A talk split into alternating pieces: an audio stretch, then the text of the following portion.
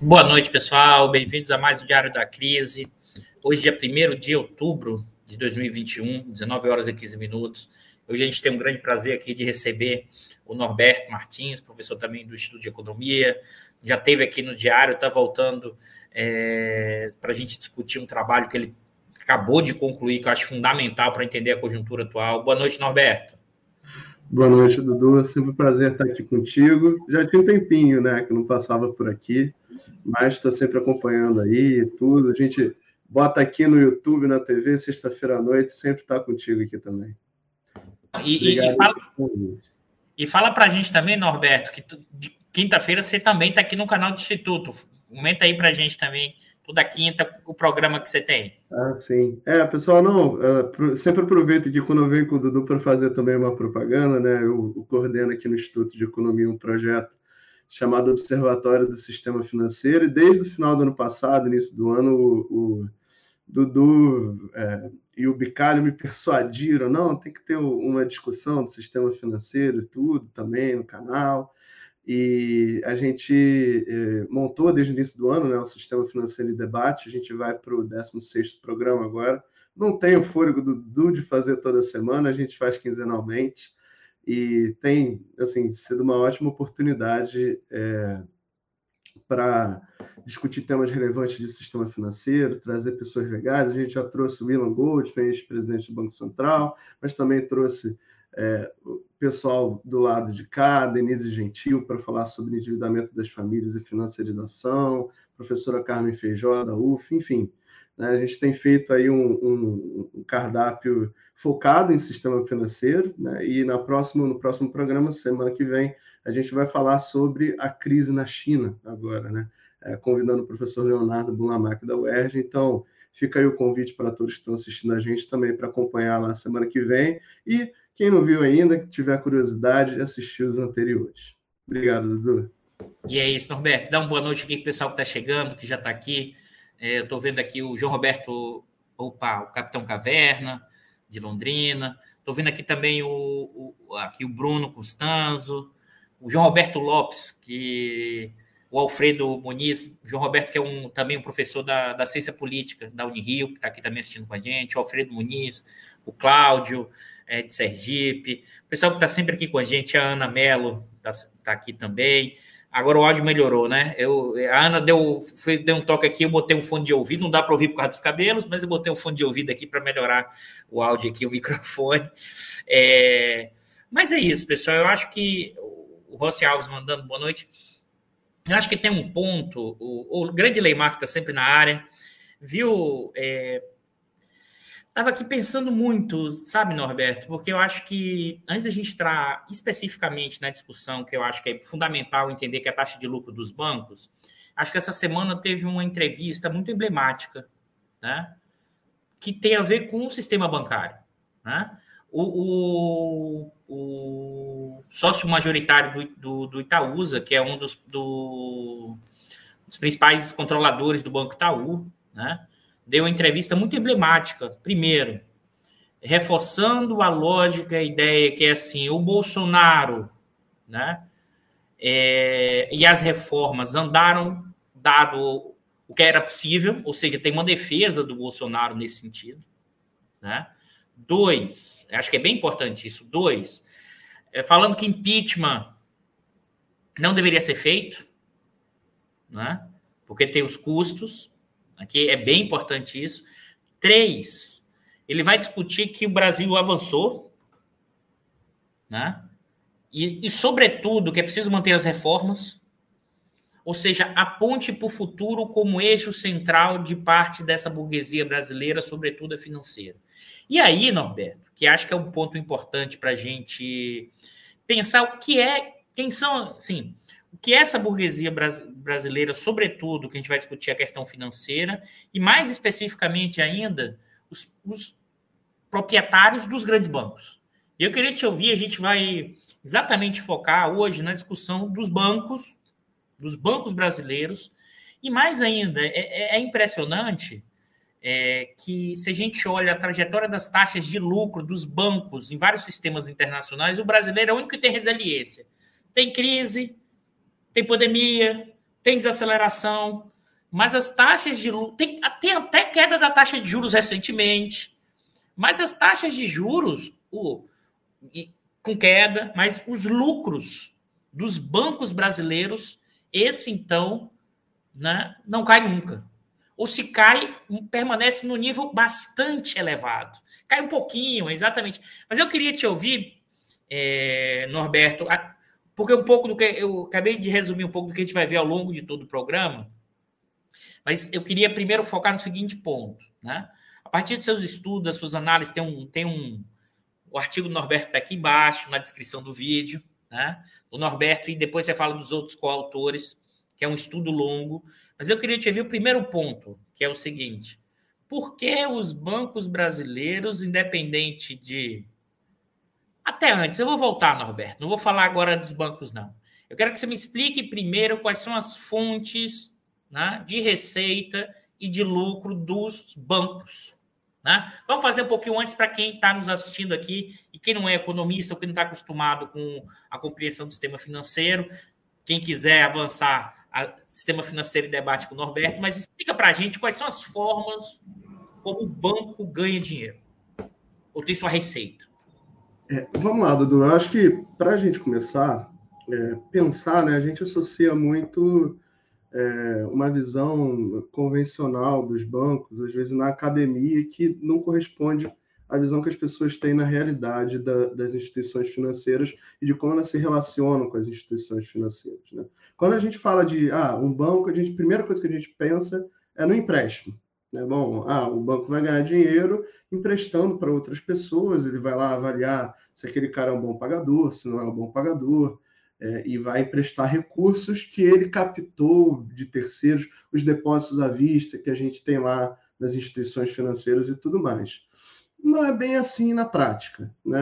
É, é, é um muito mais complexo, é um mundo de coisas é, muito grande. Para simplificar aqui numa primeira exposição, a gente, em geral, divide é, onde os bancos ganham dinheiro em duas partes principais uma dessas partes é o que a gente chama contabilmente. Aí, desculpa pelo conceito contábil, mas é porque facilita quando a gente olha os dados. Depois vocês vão entender por quê. É o que a gente chama de é, é, resultado de intermediação financeira. E o que é intermediação financeira? É muita coisa. Tá? É, bom, se o banco é, empresta recursos, faz uma operação de crédito, quando ele recebe pagamento, ele recebe uma taxa de juros, ele vai ganhar dinheiro dessa forma. Quando um banco está gerindo recursos de terceiros, então, vocês, é, possivelmente, quem tem conta em banco já viu lá é, investimentos, a parte de investimentos. Aí tem lá os fundos de investimentos é, que você pode é, aplicar os seus recursos. Os bancos ganham dinheiro também fazendo o gerenciamento desses recursos por meio dos fundos de investimento. Os bancos às vezes ganham dinheiro, no passado mais, hoje em dia é um pouco diferente isso, mas no passado, é, quando você queria comprar, por exemplo, um título do Tesouro Direto, um título público federal, você tinha um ganho de corretagem. Né? Então, as instituições financeiras ganhavam muito dinheiro com fazendo esse, esse, essa intermediação entre o consumidor, o cliente final, e é, o mercado de ativos. O mercado de ativos tem uma série de particularidades como funciona. A instituição financeira estava ali para auxiliar esse processo e para isso ela cobrava uma taxa. É, vai ganhar dinheiro vendendo seguro, vai ganhar dinheiro é, em várias frentes possíveis. É, além disso, e muito importante né, é, para a gente aqui, ganha, o banco também tem operações que a gente chama de proprietária, é uma mesa de tesouraria, mas é o que? É o banco aplicando os recursos, é, é, principalmente os recursos dele, mas também os recursos que ele capta dos outros. Então, é, vai estar tá lá, de, todo mundo já ouviu aqui falar um pouco do rentismo né, no Brasil, das altas taxas de juros, que os bancos ganhavam muito dinheiro porque as taxas de juros eram muito altas, eles só investiam em títulos federais e tudo, em títulos públicos, e só, só com isso conseguiam a, é, alcançar uma rentabilidade boa. Isso tudo via tesouraria, via né, esses recursos que o banco captava, os recursos próprios do banco, que eles iam lá e aplicavam, tem uma série de, de profissionais envolvidos nisso, lá a partir da mesa de tesouraria. Então, Ô, Norberto. Já... Pode falar, Dudu. Deixa eu te perguntar uma coisa aí para quem está nos assistindo também, para acho que para os não economistas. É, você apresentou o seguinte: as várias formas de intermediação financeira, que tem a ver com o quê? O quanto o banco pega o dinheiro de alguém, pega no sentido assim, recebe um depósito, um investimento, alguém vai lá e coloca o dinheiro na conta, faz investimento. Ele utiliza esse dinheiro, por exemplo, para emprestar uma parte. Então, esse seria uma. E essa diferença em o que ele empresta e o que ele paga, por exemplo, seria uma forma de intermediação. Mas não só. Você também falou outra, que é a questão do gerenciamento. Não é isso? São é. várias é. as formas. Na verdade, são várias, várias atividades. A gente coloca tudo né, se coloca, gente, não porque não fui eu que inventei isso, mas se coloca tudo isso dentro desse conceito contábil de intermediação, mas não é exatamente é, intermediação que a gente está querendo dizer. Né? É, isso é até importante esclarecimento, assim, uma vez lá no, no, no programa a gente estava falando disso, ainda lá há, um, há uns dois, três meses atrás, a gente ainda não tinha produzido estudo, mas a gente já tinha começado a fazer, é, e a gente fez um programa sobre isso. Até teve um, um comentário falando: ah, mas é, os professores estão falando só de intermediação financeira, isso é uma coisa do século passado, o que, que é isso? Não, na verdade, gente, é, essa ideia de que o banco capta recursos para poder emprestar não é bem assim que funciona na prática. Tá? O banco ele vai é, gerenciar ali um conjunto de ativos, um conjunto de aplicações. Essa aplicação ela pode ser é, é, feita na tesouraria, ela pode ser um empréstimo, né? E o que, que vai determinar se um banco concede um empréstimo ou não? Se ele acha que a pessoa vai pagar o empréstimo de volta, né? ou se ele acha que é, vai valer a pena o custo ali daquele empréstimo, por exemplo, numa operação pré-aprovada como cheque especial. Acho que, bom, não, todo mundo aqui alguma vez na vida já entrou no cheque especial ali, sabe que é um, um um dinheiro que vem fácil, mas também que custa muito, né? E, e para o banco ele vai sempre ponderar essas coisas. Mas a todo momento, qual que é a, a, a questão? Todo momento o banco vai estar ali tentando ganhar dinheiro de alguma forma. Tentando ganhar dinheiro investindo em ativos, tentando ganhar dinheiro fornecendo empréstimos, tentando ganhar dinheiro vendendo seguros, fazendo corretagem, administrando recursos de terceiros e por aí vai. Tá? E a todo momento, simultaneamente, o banco vai ter um esforço de é, conseguir captar recursos que permitam ele ganhar, que permitam ele obter uma margem. E vale como em qualquer lugar, né? É, se a gente pegar um, um exemplo normal, né? Você vai no, no mercado, o cara compra uma mercadoria, bota uma margemzinha em cima e vai te vender o produto a um preço. Obviamente, os serviços, os produtos que um sistema financeiro vai oferecer são muito diferentes do mercado normal, mas é, é, a lógica não é tão diferente. Eles vão tentar captar dinheiro em mercado, né, de certa forma, e botar uma margem em cima disso para gerar resultados, gerar lucros. E o que a gente mostra no estudo, principalmente, é que faça chuva, faça sol, é, os bancos brasileiros têm conseguido ir muito bem, obrigado, independentemente do que acontece na economia, independentemente do nível da taxa de juros. Ô, ô, Norberto, deixa eu fazer só um comentário que é, que é importante. Por exemplo, o, o, o Guto aqui fez o, uma pergunta, mas eu vou fazer o seguinte, pessoal. A ideia é que a gente. Guto, depois você faz a pergunta mais para o final, e a ideia é a gente vai abrir uma sessão de perguntas depois, dúvidas e questões, mais no final, para que a gente não, não perca todas, perder as perguntas ao longo do programa, tá? Então, Guto, Guarda aí essa pergunta, depois você volta e pergunta no, no final, e a ideia é que a gente vai responder essas questões mais no final. Agora, e aí, Norberto, um ponto que me chama a atenção é o seguinte: contabilmente tem essa separação entre é, intermediação. E todo o resto, e operacional, todo o resto. E, e, e, ganhos de tesouraria, né? Ganhos de títulos e os outros. É, na verdade, Dudu, para ser bem preciso, o, é, intermediação pega tudo isso. Tudo isso que a gente falou entra em intermediação, é um balaio de gato, né? Tá, Mas, tá. Acho que eles separam contabilmente, né? Vamos dizer é. assim, contabilmente nos balanços eles acabam separando, né? Isso, a gente consegue ver o que, que é cada coisa, né? Quanto ah, o banco entendi. ganhou com crédito, quanto o banco ganhou com a tesouraria dele, com essas operações de investimento dele, quanto que o banco ganhou administrando ativos de terceiros, como fundos de investimento e tudo, a gente consegue separar isso de fato. Né? Isso tem lá é, bem claro, e aí quem tiver interesse em ver isso lá no estudo, está separadinho, bonitinho. E, e além disso. Ah, desculpa, e além disso, Não, tem toda a parte operacional.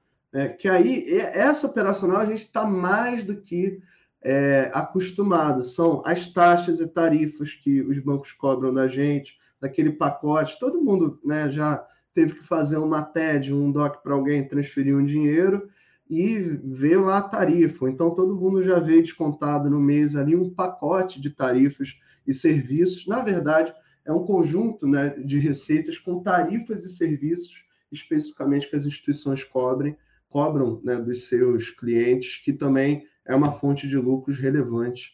Aí não, não é, é Muitas vezes a gente acha, ah, não, isso não deve ser nada demais. Não, é uma fonte de, de dinheiro muito relevante para essas instituições também. E é isso que a gente discute também no, no, no, no trabalho, assim, em que medida que isso pode mudar nos próximos anos, em que medida isso vem mudando que isso pode mudar nos próximos anos.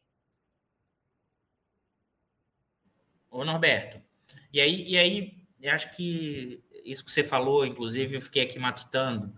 Claro que você não vai lembrar aqui exatamente quais, mas entre esses elementos de receita, quais são os principais tipos de atividade, se você tiver isso, se não tiver também, mas por que eu estou perguntando isso? Porque eu sei que, por exemplo, a tesouraria já teve um papel maior em outros momentos do que tem hoje. Para quem não entende, com a tesouraria, o próprio banco comprando títulos da dívida pública é, uhum. e, e, mantendo isso em tesouraria, não é isso, Norberto? Para ganhar os juros em cima desses valores. Isso já teve um papel muito grande é, ao longo dos anos 90 e, e também 2000, né, Norberto? Então, assim, por causa Sim. dos juros muito mais elevados. É, é, o que, assim, se você lembrar de, de, alguns, não precisa os dados, mas as principais fontes, porque eu acho que isso tem a ver com que acho que é curiosidade de vocês, que é o seguinte, por que mesmo com essa queda dos juros ou outros elementos, por que os bancos têm essa resistência enorme o tempo inteiro, independente da, do crescimento, inclusive agora mais recentemente, com redução dos juros, dos títulos da dívida? É, eu, assim, vamos... Tem dois comentários para fazer sobre isso. Um é mais histórico, mas eu vou primeiro responder a sua, a sua pergunta objetivamente, depois a gente vai lá para a questão mais, mais histórica, que eu acho legal, é, para a galera ter um pouco na cabeça, né? quando a gente fala que ah, os bancos brasileiros lucram muito é, e tudo, mas indo objetivamente no seu ponto. Se a gente pegar aí o ano de. Eu vou aproximar aqui os dados, tá? Vou pegar o ano de 2019, que é um dado mais, mais redondo. Os bancos tiveram de receitas, disso que eu chamei de intermediação financeira, esse balaio de gato, 700 bilhões, mais ou menos, tá? 700 bilhões de reais. Disso, 450 são crédito, são de, é, dinheiro que os bancos ganharam com crédito. E 220 bilhões é, é com títulos e valores imobiliários.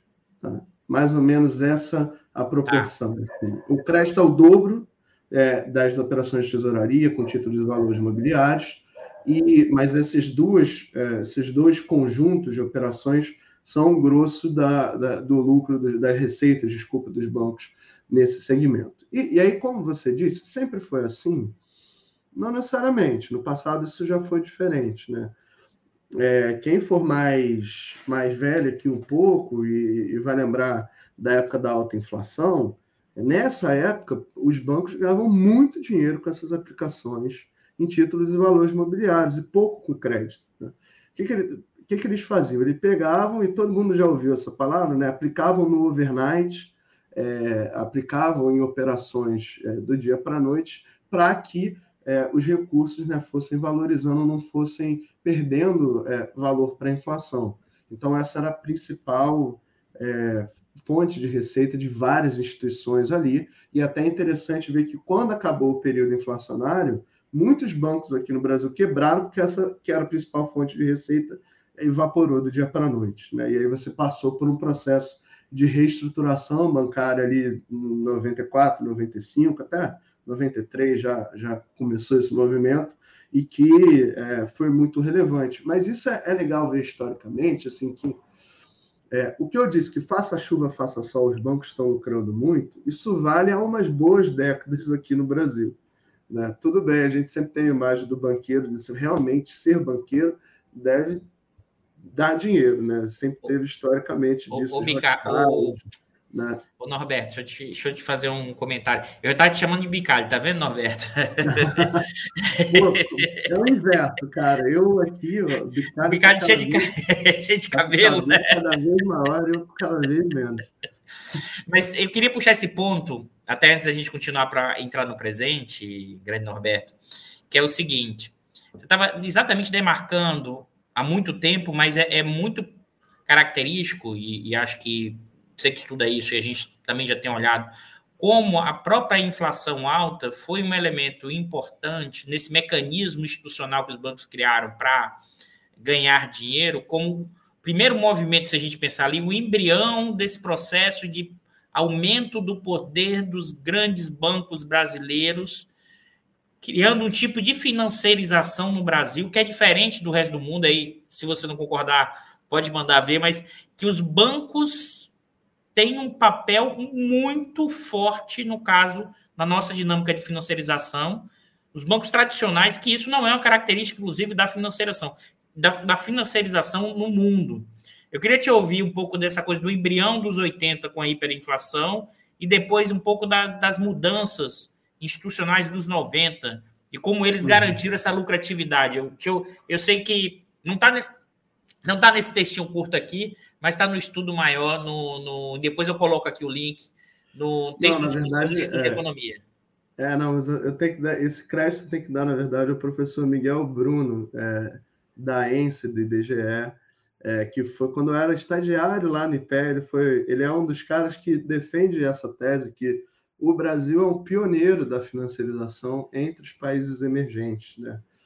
É, muitas vezes a gente ouve falar disso nos países centrais, como um fenômeno ali pós-década de 80 e tudo, e nos países emergentes uma coisa dos anos 2000. Miguel Bruno fala que não, na verdade, aqui no Brasil, desde os anos 70, 80, é, você já tinha essa financiarização justamente via essas aplicações de overnight das instituições financeiras. O que acontecia, na verdade, na verdade, era que, bom, a parcela da população mais rica que tinha acesso né, a uma instituição financeira, é, e assim, lembrando que hoje em dia a gente pensa, ah, todo mundo tem conta, todo mundo tem algum tipo de coisa, mas no passado isso estava longe de ser verdade. No início dos anos 2000 isso estava longe de ser verdade. Tá? Na década de 80, então, muito mais. Então, você tinha uma elite brasileira que tinha acesso a essas contas, que tinha o seu dinheiro valorizado todo dia nessas aplicações, nas contas remuneradas, né? e o resto da população, como sempre a grande maioria da população, que tinha os seus salários, os seus recursos corroídos pela alta inflação.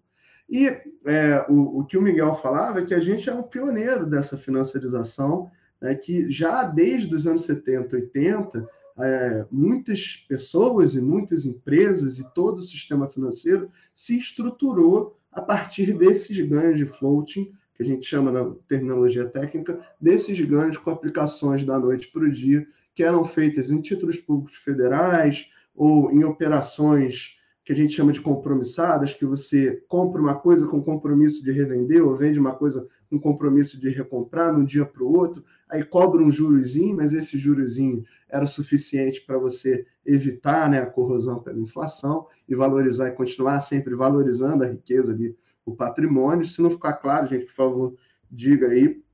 É, mas era um pouco essa lógica. E, e Norberto, acho que esse ponto que você chamou atenção, eu queria reforçar. Porque a questão toda desse, do pessoal que tem a grana com o processo inflacionário é fazer com que a sua riqueza não perca valor. Então, como você tinha inflação alta e a questão até dos ativos reais ou não, o pessoal vai para o ativo financeiro, né? mas ao mesmo tempo buscando que esse ativo se ganhe um pouquinho acima da inflação, porque aí você permanece a, a riqueza na forma financeira e ganhando, né? É, é, valorizando em relação à questão inflacionária. Acho que esse é um ponto, né, Norberto, que é fundamental para a discussão da questão do, do, do para pensar bancos e, e, e dívida e, e, ativos. Todos eles são ativos financeiros, alguns de dívida, mas a dívida de um é, é, é, o ativo do outro, é a riqueza. Então, é sempre essa coisa dessa dupla entrada, ou seja, a dívida pública de um lado é a riqueza do outro. Então, a dívida pública brasileira, o título da dívida é dívida do governo brasileiro, mas é riqueza na sua forma financeira dos detentores do título. A mesma coisa, o crédito, né? O crédito, quem tomou o crédito do banco tem a dívida, e o banco tem o quê? Essa riqueza. Os, os indivíduos que depositam no banco têm um crédito com o banco, né? E tem essa riqueza nessa forma. É só para para quem não é da área, eu acho que eu acho que essa talvez seja uma das maiores dificuldades de olhar a discussão de dívida pública, juros. As pessoas têm dificuldade de entender o que é o que é uma dívida pública para um é a riqueza financeira na sua forma para o outro. E isso vale não só setor público, mas também entre setores privados, entre famílias e entre bancos.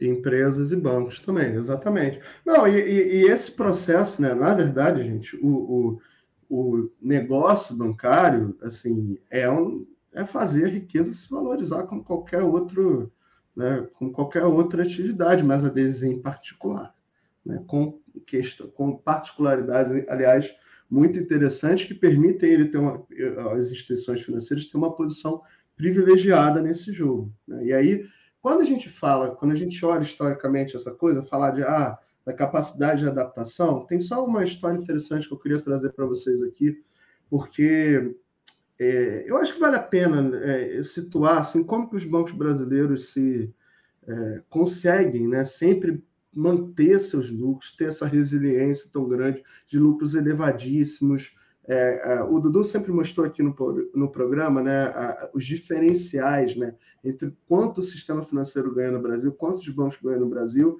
e quanto é, a, as instituições, as empresas não financeiras é, ganham. É um abismo muitas vezes. Né? Eu, eu, eu lembro de cabeça de idade de 2015, né, sei lá, 2015 teve a crise, os bancos, as empresas não financeiras é, viram a lucratividade, a taxa de lucro delas cair para menos 1%. Os bancos estavam é ganhando 15%.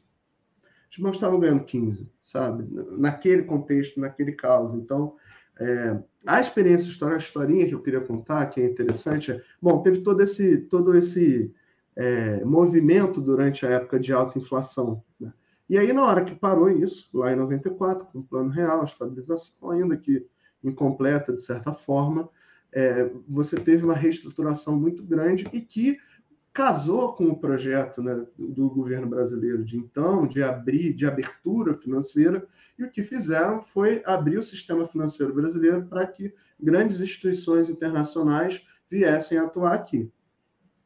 E aí fizeram isso sobre a peste, sobre falando que não, a gente vai abrir porque os grandes bancos lá de fora vão vir para cá, vão derrubar as taxas de juros aqui dentro, é derrubar as taxas de, que cobram dos empréstimos, vão. E, e Norberto, é, vai aumentar a concorrência, vai cair as tarifas, ou seja, a, a concorrência vai melhorar para o consumidor que é, precisa de serviços bancários mais baratos, tudo isso, né? Aumentar a eficiência do setor bancário, tudo isso. E bem ou mal, o que aconteceu foi, na verdade, assim, os bancos brasileiros, brasileiros jantaram os bancos estrangeiros, e quem dos estrangeiros sobreviveu aqui na década de 90 foi porque se adaptou a esse modus operandi local aqui, né? De, você não fazia muito crédito, porque crédito é um negócio que dá trabalho, você tem que avaliar o cara, às vezes o cara não paga e tudo, mas você tinha uma dívida pública ali em meados da década de 90 que por vezes pagava ali é, taxas de juros da ordem de 20%, 30%, 45%,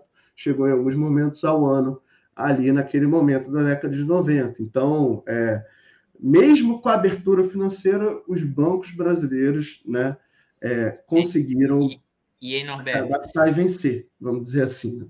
Só lembrando que esse período é ao mesmo tempo abertura financeira com a privatização dos bancos públicos. Então, é, e acho que é importante reforçar, né? Porque os bancos brasileiros, na verdade, ampliaram porque é, compraram bancos estaduais e engolir os, e engolir os estrangeiros, né? Aí, aí você tem uma lista.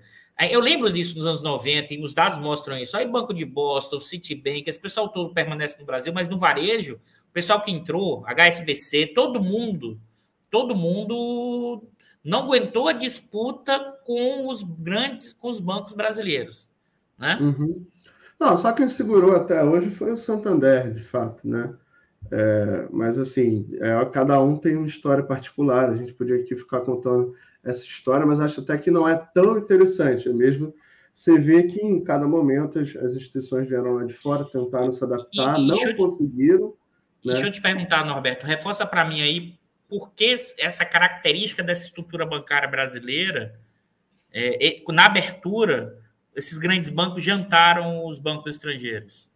É, justamente que eu acho que tinha esse viés né, de você achar que você primeiro ia vir aqui e implantar um modelo moderno, eficiente de banco e tudo, que na verdade pouco tinha correspondência com a, a, a realidade brasileira, né? Enquanto você tinha é, uma população, justamente esse, esse diferencial de você ter uma elite bancarizada, com conta em banco e tudo, é, isso existia, isso existia, por exemplo, os servidores públicos, né? Que é, recebiam já seus salários em, em, pelos bancos estaduais, por exemplo, eu lembro lá, minha mãe tinha, minha mãe é, era servidora pública, ela recebia no Banerj, né? E aí tinha conta lá no Banerj, tudo. Mas é, toda uma franja da população, na verdade, grande parte da população, sequer tinha conta no banco.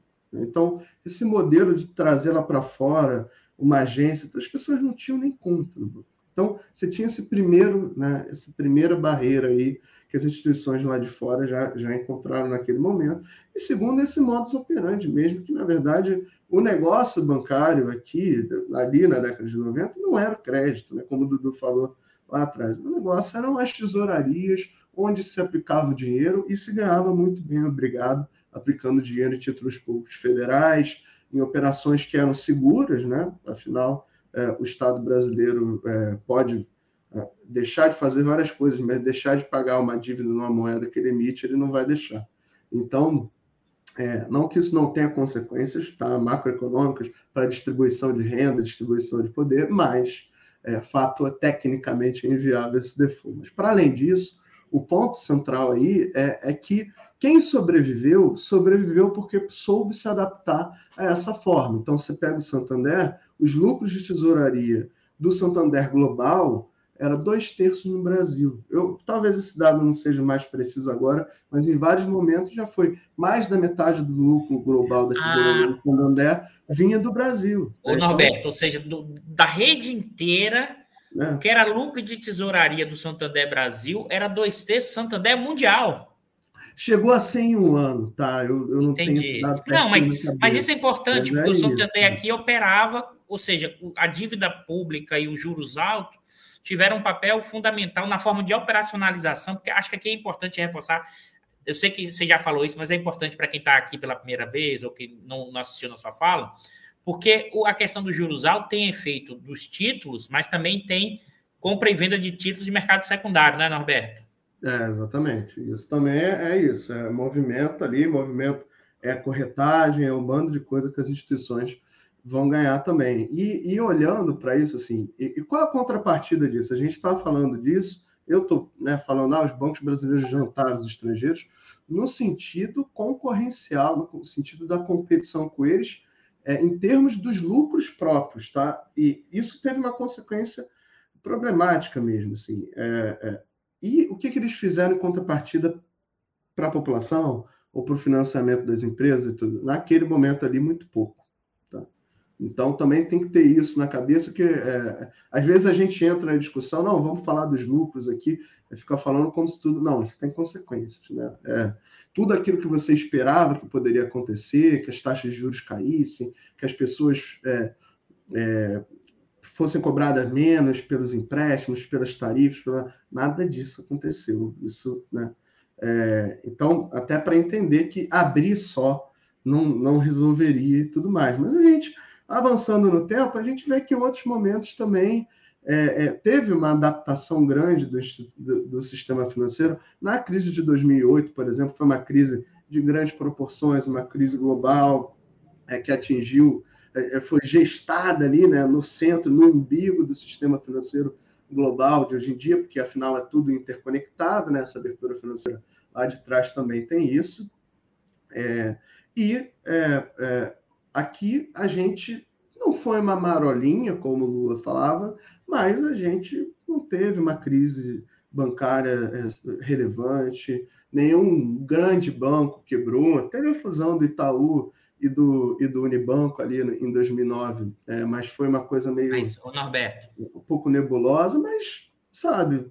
E, e aí eu queria, te, eu queria te perguntar se isso não tem a ver exatamente com essa estrutura do, do portfólio de ativos dos bancos. Deixa eu explicar. Claro, claro, exatamente. Se esse pessoal estava é, é todo, no, em boa parte em título, ele não precisa estar em, em, exposição grande em derivativos, ou seja, tem um risco. Ele, ele, como eu consigo a rentabilidade significativa num risco mais baixo, eu não fico tão exposto, é, que é uma característica que eu, da, da financiarização em outros países em que o, o banco não tem esse poder tão grande como tem no caso brasileiro, na, na, dado que é a dinâmica de, de financiarização do capitalismo atual desde os anos 90. É, é, é na verdade, assim, o, o, ponto, essa característica é fundamental para entender, né, o peso desses ganhos é, em aplicações de ativos, de, esses ganhos de tesouraria, tá? É, e, e, e, outra coisa também é que, assim, o processo de bancarização é, da população brasileira, ele foi progredindo paulatinamente ao longo da década de 2000, ali, da década de 2010. Hoje em dia, a gente sai né, de, um, de, um, de um patamar muito. A gente parte de um nível de bancarização que é completamente diferente daquele do início dos anos 2000. É, eu lembro que eu, quando eu estava ainda no mestrado, fiz a dissertação é, falando do Banco do Nordeste, né? E aí você olhava, assim, bom, no Nordeste o grau de bancarização da população era abaixo de 50%, né? e chega a 80% é, ali no início da década de 2010, alguma coisa. Foi um processo muito rápido também. Quando isso acontece, aí os bancos brasileiros começam a diversificar um pouco mais é, os ganhos dele também. Então é interessante que quando a gente olha para o mundo depois da crise de 2008, né, é, como é que os bancos ganharam dinheiro? Por que, que você teve a crise de 2008, em última instância? Vou simplificar muito, tá, gente? Mas acho que vale a pena a, a comparação. Os bancos, a crise de 2008 existiu porque você foi criando inovações financeiras, produtos financeiros cada vez mais complexos. Então, você já deve ter ouvido falar de derivativos financeiros. Derivativos são contratos em cima de outros contratos. Ou então, é, é, os asset-backed securities, os títulos lastreados em outros títulos, em outros valores imobiliários. Era, você criou uma complexa rede financeira em cima de inovações financeiras que os bancos ganhavam ali estruturando essas operações. Quando você cria um derivativo, vai ter lá um banco vendendo, cobrando um preço por isso e tudo. Lá fora, nos Estados Unidos, esse foi o movimento que levou ali mais ou menos até a crise de 2008 né, é, é, criou uma fragilidade muito grande no sistema e que a gente viu que aconteceu. Né? E aqui no Brasil, por outro lado, a gente não tinha nada disso, não, porque, porque não precisava. Né? Você teve ali problemas pontuais com derivativos de taxa de câmbio da Sadia, da Aracruz. E da Aracruz, isso. História, é. Todo mundo ouviu essa história, mas assim, foi relevante? Foi relevante, tá? Mas, mais do que isso, onde é que os bancos ganhavam dinheiro aqui antes da crise de 2008. Ganhavam dinheiro aplicando em dívida pública, tá? ganhavam dinheiro é, concedendo empréstimos a essa população bancarizada. Então, consignado, né, Norberto? Isso, crédito consignado ali em 2004, né? É, eu lembro sempre do, do, do, do, ministro do Trabalho, na época, acho que era o Luiz Marinho, se não me falha a memória, falando. Né? A ideia do crédito consignado é uma ideia do Ministério do Trabalho. Né? É, é ali, eles gestaram uma operação que para o banco é show, o banco desconta na folha de pagamento, a chance do cara não pagar isso é quase zero. Né? A gente viu que não é quase zero, porque, por exemplo, aqui no, no estado do Rio de Janeiro, o estado do Rio de Janeiro deixou de pagar as pessoas, as pessoas não tinham como pagar o crédito consignado, mas é outra história.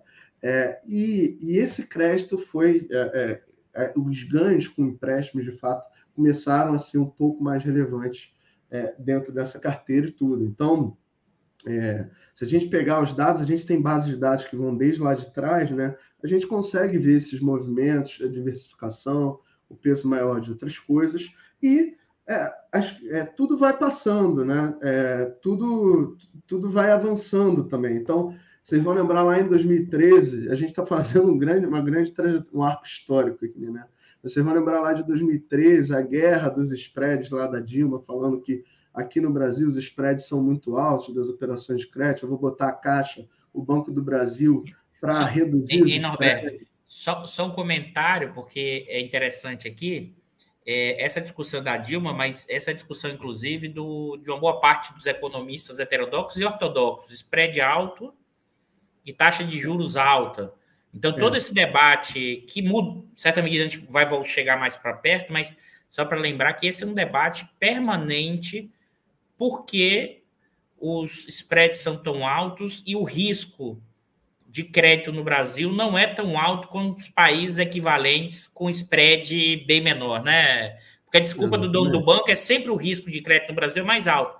Mas se você faz análise comparativa, não bate esse argumento dos banqueiros, né? É, não, de fato não, não é esse o, o ponto todo. E aí tem vários estudos que vão tentar explicar isso de várias formas possíveis, né? O mais básico, eu acho que mais inteligível para todo mundo é bom. Se eu tenho uma taxa de juros básica, né, que é a taxa Selic, que é uma taxa que vai remunerar operações de um dia ali, é, enfim, é, a gente acha que na outra vez, na outra live, a gente até falou um pouco disso, como é que era formada a taxa de juros no Brasil e tal, mas é, a taxa Selic é uma taxa média de operações que são feitas todo dia com duração de um dia. Tá? Isso que forma a taxa Selic. São essas operações compromissadas que eu falei, um fala que compra com a promessa de, de, de revender depois, outro fala que vende com a promessa de recomprar depois. Eles pactuam uma taxa, a média ponderada dessas taxas da taxa Selic. O Banco Central atua nesse mercado para fazer com que a Selic fique na meta que ele define a cada reunião do Comitê de Política Monetária. Tá? Mas, tirando a tecnicalidade, se a gente tem uma Selic de 10% ao ano, né, o custo de oportunidade que eu tenho para dar um empréstimo o spread desse empréstimo, quanto eu vou ganhar mais, tem que ser pelo menos 10%. Né? Não faz senão eu não preciso, eu vou ter trabalho de é, fazer análise de crédito, pagar gente para fazer isso. Posso não receber, fazer uma análise. Às vezes o cara escondeu alguma coisa que eu não sabia, tudo, não vai lá e não paga. Por que, eu vou correr risco? Então, né, um, um, primeiro elemento que todo mundo explicava, isso é importante porque se a gente vai voltar nisso é, mais à frente, é a taxa de juros é alta, o spread é alto. Isso está assim, amplamente documentado na literatura e tudo. E tem um estudo mais recente, agora que saiu esse ano também, do próprio de um, de um camarada do Banco Central, é, um texto para discussão lá do Banco Central, que ele fala, na verdade, o custo do crédito é alto aqui também, porque os custos das instituições financeiras operacionais aqui, os custos em geral, quando a gente coloca tudo, também são altos. Mas isso já é um resultado novo, isso é uma coisa que na literatura não, não está tão bem estabelecida, mas é uma coisa que acho que é uma reflexão interessante. A gente pensar, bom, se a gente associa né, uma, uma taxa de juros, um custo de oportunidade alto, e, vamos dizer assim, um custo operacional alto, é, de modo geral, e isso envolve impostos, envolve tudo, pode ser realmente que, para o mesmo nível de risco de crédito, a gente acaba aqui no Brasil cobrando mais do que outras instituições lá fora, do que nossos pares, quando você pega a América Latina, é, isso está muito claro aí aqui na casa, né? O professor Luiz Fernando de Paula já fez vários, vários estudos nessa área, já teve, orientou várias dissertações, tese nessa área, um pouco constatando isso. Só que isso coloca uma pulga atrás da orelha de todo, de todo mundo. Então, beleza. Então, se a taxa de juros cai, o quanto os bancos é, cobram dos empréstimos vai cair também. Então, eles vão ganhar menos, o lucro deles vai se reduzir.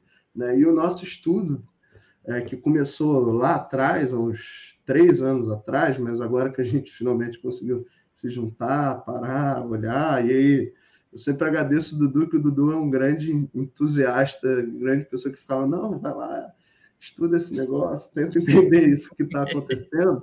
E até esqueci de falar antes, né? Até para falar, né? É um estudo coletivo, é, eu participei, a, o Luiz Macaíba, que hoje faz o doutorado dele aqui no, no programa de pós-graduação é, em Estratégia de Desenvolvimento de Políticas Públicas, o PPED, né? É, o Dalton Boechat e a Paula Sarno é, foram os coautores do estudo. A gente também contou com a colaboração do Vitor Rô, nosso aluno de mestrado, da Júlia Bustamante, aluno de doutorado, mas é, mais nas discussões, né, que eles participaram de todas as discussões e tudo. A, Júlia, a, Júlia, a Júlia deve estar assistindo a gente aí. Deve estar, tá, deve estar. Tá, ela disse que ia ver. E, e é assim, a gente discutiu muito para tentar entender, porque isso é um, um, como você diz normalmente na academia, isso é um puzzle, né? Você vai pensar, bom, é, todo mundo diz que se os juros é, são altos, os bancos ganham muito. Aí a gente né, vê aqui, primeiro, tem todo esse histórico que a gente já falou bastante com vocês aqui. De... Só lembrar, né, Norberto? A taxa de juros caiu, lembra aí para mais ou menos de quanto para quanto, só para quem está nos assistindo e não tem isso na memória, é claro. É porque na, a gente economista tem isso tudo muito. Mas a partir é, de 2017, né, a taxa de juros. É, eu vou dar os, os dados mais recentes, tá, gente? Tá. Na década de 90, como eu disse, chegou a 45%, era 20 e poucos por cento na média. É, na primeira eleição do Lula, ali chegou a, a, a, acho que quase 20 também, agora já não lembro exatamente o dado de cabeça e aí ela foi caindo ao longo do tempo, né? É. Mas em 2015, por exemplo, durante boa parte de 2015 e 2016, a taxa, essa taxa básica de juros, a taxa Selic, né? Sistema Especial de Liquidação e Custódia de Títulos Públicos Federais, ela foi de 14,15%. Aí eu estou pegando a 14,25%, eu estou pegando a taxa efetiva, mas esquece esses conceitos, era mais de 14%. Tá? E é, depois, ali em 2018, ela começou a cair em 2017, em 2018 ela ficou ali na casa de 6,5, né? até que ano passado ela chegou aí ao mínimo histórico do valor dela, que foi 2% ao ano. Então, é uma queda muito substancial. Né? Mas já, mesmo desconsiderando a experiência do ano passado, né, a gente vê uma taxa de juros cair de 14,25%, 14, é, mais de 14%, para 6,5, né, para metade ali no, no período é, pré-pandemia e reduziu ali em 2019, finalzinho de 2019, ela chegou a, a 4,5. Né? Acho que esse é o ponto relevante ali. Então, você perdeu 10 pontos percentuais de taxa de juros né, nesse período. Né? E aí você vai virar e falar, bom, todo mundo na literatura diz que né, isso daí vai reduzir os ganhos das instituições financeiras. E não foi isso que aconteceu. Né? E a, além disso, além da taxa de juros ter caído, também todo mundo tem na cabeça isso, que após 2015 foi um período de recessão, foi um período que a economia ficou estagnada. Tem gente que, inclusive, classifica esse período como uma depressão. É uma coisa assim: você não cresce, você não gera emprego, é, a economia não se move, você não investe e tudo isso. E aí você pensa, bom, uma economia que não, não investe, que não gera emprego, não faz tudo, como é que você vai gerar, por exemplo, demanda por empréstimos? Né? O cara não tem trabalho, não tem renda, não vai ter como pagar empréstimo de jeito nenhum e tudo. O que, que o cara vai fazer? A empresa não vai investir, então por que ela precisa de crédito para investir? Então, você tem duas coisas aí que colocam uma questão relevante. Primeiro, taxa de juros caiu, reduziu a possibilidade do ganho de tesouraria dos caras, do ganho com empréstimo Sim. e tudo mais. E não tem demanda por vários serviços bancários, a economia não está girando, não está produzindo. E, Norberto, é, é isso que é isso foi sua inquietação para entender e é, e é nossa também para entender. Como é que pode, né? Se a economia não está girando, ou seja, o crédito tende a cair, vamos dizer assim. Se a é, economia não está girando. Porque até para explicar para o pessoal, porque o crédito, pessoal, as, as famílias, as empresas tomam, ou as empresas para ampliar o negócio, as famílias para consumir quando tem renda, né? Quando a renda está crescendo normalmente. Então, e, e a taxa de juros caiu. E aí, Norberto, o que, que o estudo fala para gente? Porque acho que é. essa é uma interrogação bem importante. E mais, né? O spread, o lucro continuou e o spread continuou alto. Exatamente. E eu, eu, vou, eu vou botar aqui na, na transmissão gráfico, pessoal, que eu acho que mais do que palavras é, é, é mostrar, né? que é esse gráfico aqui, que é o do resultado e do lucro líquido. Aí, vamos sair do conceito contábil, vamos considerar que isso aqui é uma proxy para o lucro, para uma aproximação para o quanto os bancos ganharam nesse período. Né? São, estão a valores constantes, descontado a inflação. Então, em 2014, os bancos ganhavam 53 bilhões, 2015 ganharam 95, 2016 88, 2017 praticamente 95. É, isso aí a taxa de juros caindo, a economia estagnada, né? não gera emprego nada. É, o resultado aqui sobe para 107, 116. Aí, aqui, ano passado, 2020, é particular porque tem é um, uma série de questões contábeis aí é, que são é, relevantes para entender essa queda aqui, mas eu, eu também vou mostrar para vocês já já em outro gráfico que não precisa se preocupar, a gente não precisa ficar com peninha dos bancos brasileiros, porque logo depois o lucro deles se recupera. Aqui eu estou pegando esse retorno sobre o patrimônio líquido, estou dividindo aquele, aquele montante ali em bilhões pelo tamanho do patrimônio líquido das instituições, pelo tamanho do capital das instituições, né? E aí a gente vê aqui de 2017, nesse período, com tudo isso que a gente falou acontecendo, taxa de juros caindo, economia estagnada, ali eu peguei o iníciozinho 11,6% em janeiro de 2017. Em dezembro, estava em 14%. Né? Aí, 2018 não foi muito bom. Né? Dezembro de 2018 estava em 14,5%. É, ali em meados de 2019 já subiu para 16%, finalzinho de 2019, 18%. Tá? E aí realmente vem a pandemia. Isso aqui tem uma questão contábil aqui, gente, que é uma particularidade. É, é, quando você, você tem uma, um instituto chamado provisões para crédito de liquidação duvidosa, quando você acha que as pessoas vão deixar de pagar empréstimo, o Banco Central exige dos bancos que eles aportem recursos para evitar, é, para conseguir lidar com essa inadimplência, e aí com isso eles abatem isso do resultado, abatem isso do lucro deles. Então tem um efeito, uma, questões aí regulatórias, contábeis, que contribuem para essa queda. Mas o que eu queria mostrar é que, bom, ela caiu de fato. Se olha a, a lucratividade dos bancos, a taxa de lucro caiu, saiu de é, 18% ali foi para 12%. E Mas, Norberto, só lembrando que o PIB aí caiu 4%, né? É, o PIB caiu. O PIB caiu 4% e eles continuaram com taxa de lucro de do, mínimo de 12% do seu patrimônio. Isso é uma taxa de lucro muito significativa.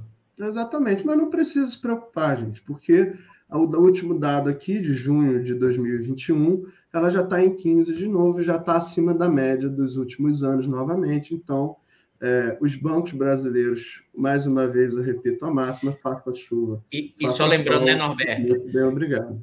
Só lembrando que aí, então, aí, é, só uma dúvida. Essa amostra, que é o setor bancário, são todos os bancos? Como é que você no estudo? É, aí, essa amostra, esse, esses dados aqui, eles pegam as instituições mais relevantes tá, do sistema ah. financeiro brasileiro. Né? A gente chama de consolidado bancário 1, consolidado bancário 2, mas assim, isso é para simplificar muito, são os bancos múltiplos e comerciais, é, mas são é, é, o que a gente está acostumado. Se a gente pegar os seis maiores, a gente pegar Banco do Brasil, Caixa, Itaú, Bradesco, Santander e BTG Pactual, é, isso, só isso já dá 80% do mercado. Isso, tá? não, é isso, é isso que eu ia te falar, né? É. Que esse valor, que você quer ver, volta aí, esse valor de 80 e tantos bilhões de lucro, 80% disso aí está concentrado em seis bancos, né? É, esse valor. Esse Acho que é importante aqui, né? ressaltar isso. Exatamente. Não, isso é super concentrado, tá, gente? Boa parte disso são esse, essas instituições mesmo. E, e, e, o ponto todo é que é muito concentrado mesmo. E quando a gente fala dessa rentabilidade, esse dado aqui para a gente, assim, quando a gente escreveu o trabalho, esse dado ainda não não estava atualizado. A gente, inclusive, não botou o ano de 2021 em parte por causa disso, mas aí é, demos sorte, dei sorte aqui você dessa lembra, semana. Você lembra que a gente tinha comentado, Norberto, que os, os balanços do primeiro e segundo trimestre estavam que meio que bombando para o setor financeiro e também para o setor produtivo, as grandes, as grandes empresas? É, não, exatamente. E aí, né, e aí tinha uma é, questões muito relevantes assim da gente ainda não entender ainda o que que é, os efeitos mesmo contábeis da coisa. E aí, é um, infelizmente, gente, uma limitação que a gente tem aqui, a gente observa os dados que a gente tem, são esses dados que são contábeis, e aí tem uma particularidade como você conta isso, como é que faz, mas a gente já sinalizava, acho que desde o segundo semestre do ano passado, que, olha, a lucratividade pode ter caído por enquanto, mas já já ela vai voltar. Né? E é, é, não à toa é, o, o, resultado está aí. Às vezes a gente quebra a cara, mas nesse caso era um, é, não era um chute, era, era uma, uma hipótese com um elevado grau de segurança e o dado já está mostrando um pouco isso. É, se outro, vocês falaram assim dos grandes bancos, né? Isso para dar uma noção para vocês do, do, do que, que é. Aí a gente trabalhou um outro dado, porque para o trabalho fazer sentido, né? Mas só para mostrar. Outra coisa que é interessante ver né? ao longo desse período, né? Quem ganhou e quem perdeu, vamos dizer assim, nessa coisa da taxa de lucro entre as grandes instituições. Aqui estão os seis maiores, tá? Eles compõem o que o Banco Central chama de segmento número um, são as grandes instituições, as instituições grandes demais para falir, as instituições sistemicamente importantes, chamem como vocês quiserem, mas é, nesse movimento, né, é, o que, que aconteceu ali é, em 2020? É, o Banco do Brasil, por exemplo, que teve a rentabilidade caiu muito, né, a taxa de lucro caiu significativamente, pela metade. A Caixa, a mesma coisa. O Bradesco, já nem tanto. O Itaú caiu um pouquinho, de fato, de 9,2 para 7,5. O Santander de 10,3 para 9,6. Agora, o BTG Pactual, inclusive, né? É, aliás, é impressionante que esses caras conseguiram ganhar dinheiro no governo Bolsonaro, mas eu deixo essa discussão para outra, outra, outra live. Isso é bem impressionante. É, é, é. 2018 era 5,6, foi para 9,8, ano passado ganharam 10,9.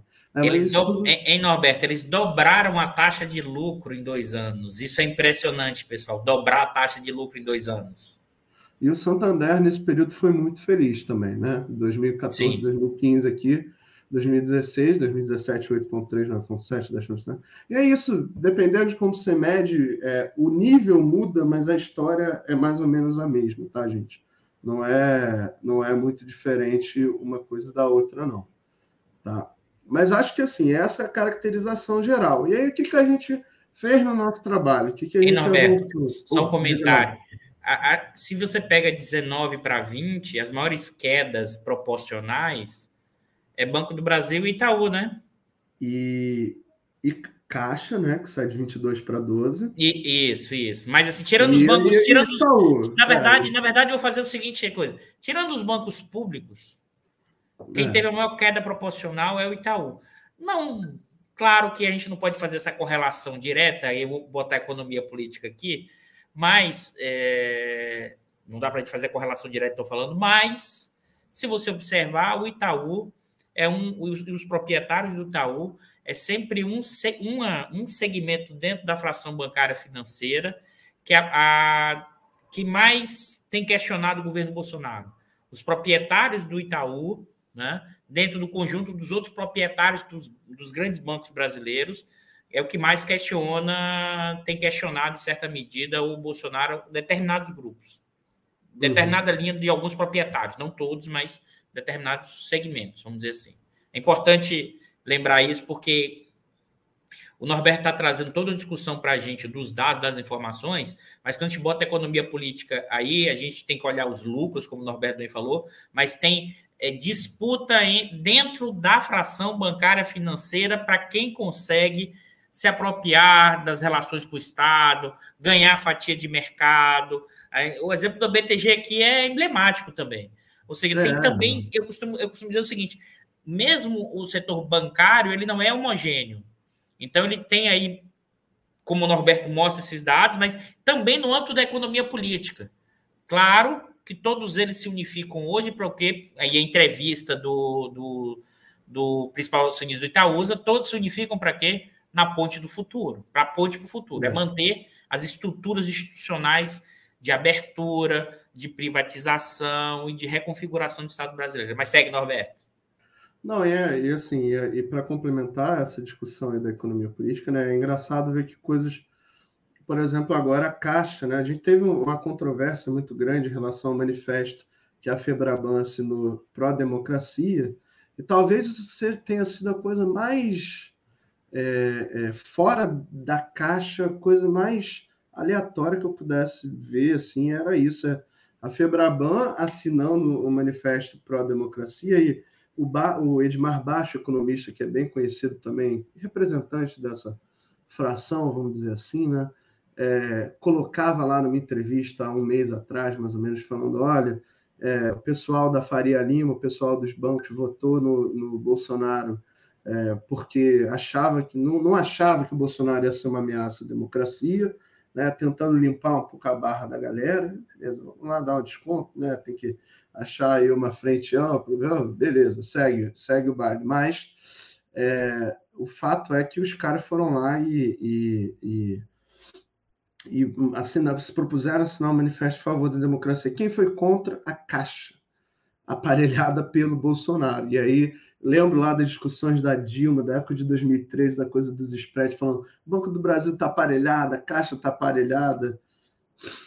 É, isso nunca tinha acontecido antes. Sim, usaram os bancos públicos federais como instrumento de política pública, de política financeira, como deve ser feito e tem que ser feito. E é para isso que eles servem. Né? Eu, eu fui orientando da professora Jennifer Herman, Jennifer sempre falava para mim, se é para um banco público operar que nem um banco privado, é melhor fechar as portas, né? Mas e agora a gente vê um movimento né, de aparelhamento aí. A gente não precisa ficar aqui é, é, discutindo tudo é, isso horas e horas, que já foi discutido aqui no diário várias vezes, né, mas das instituições financeiras públicas federais.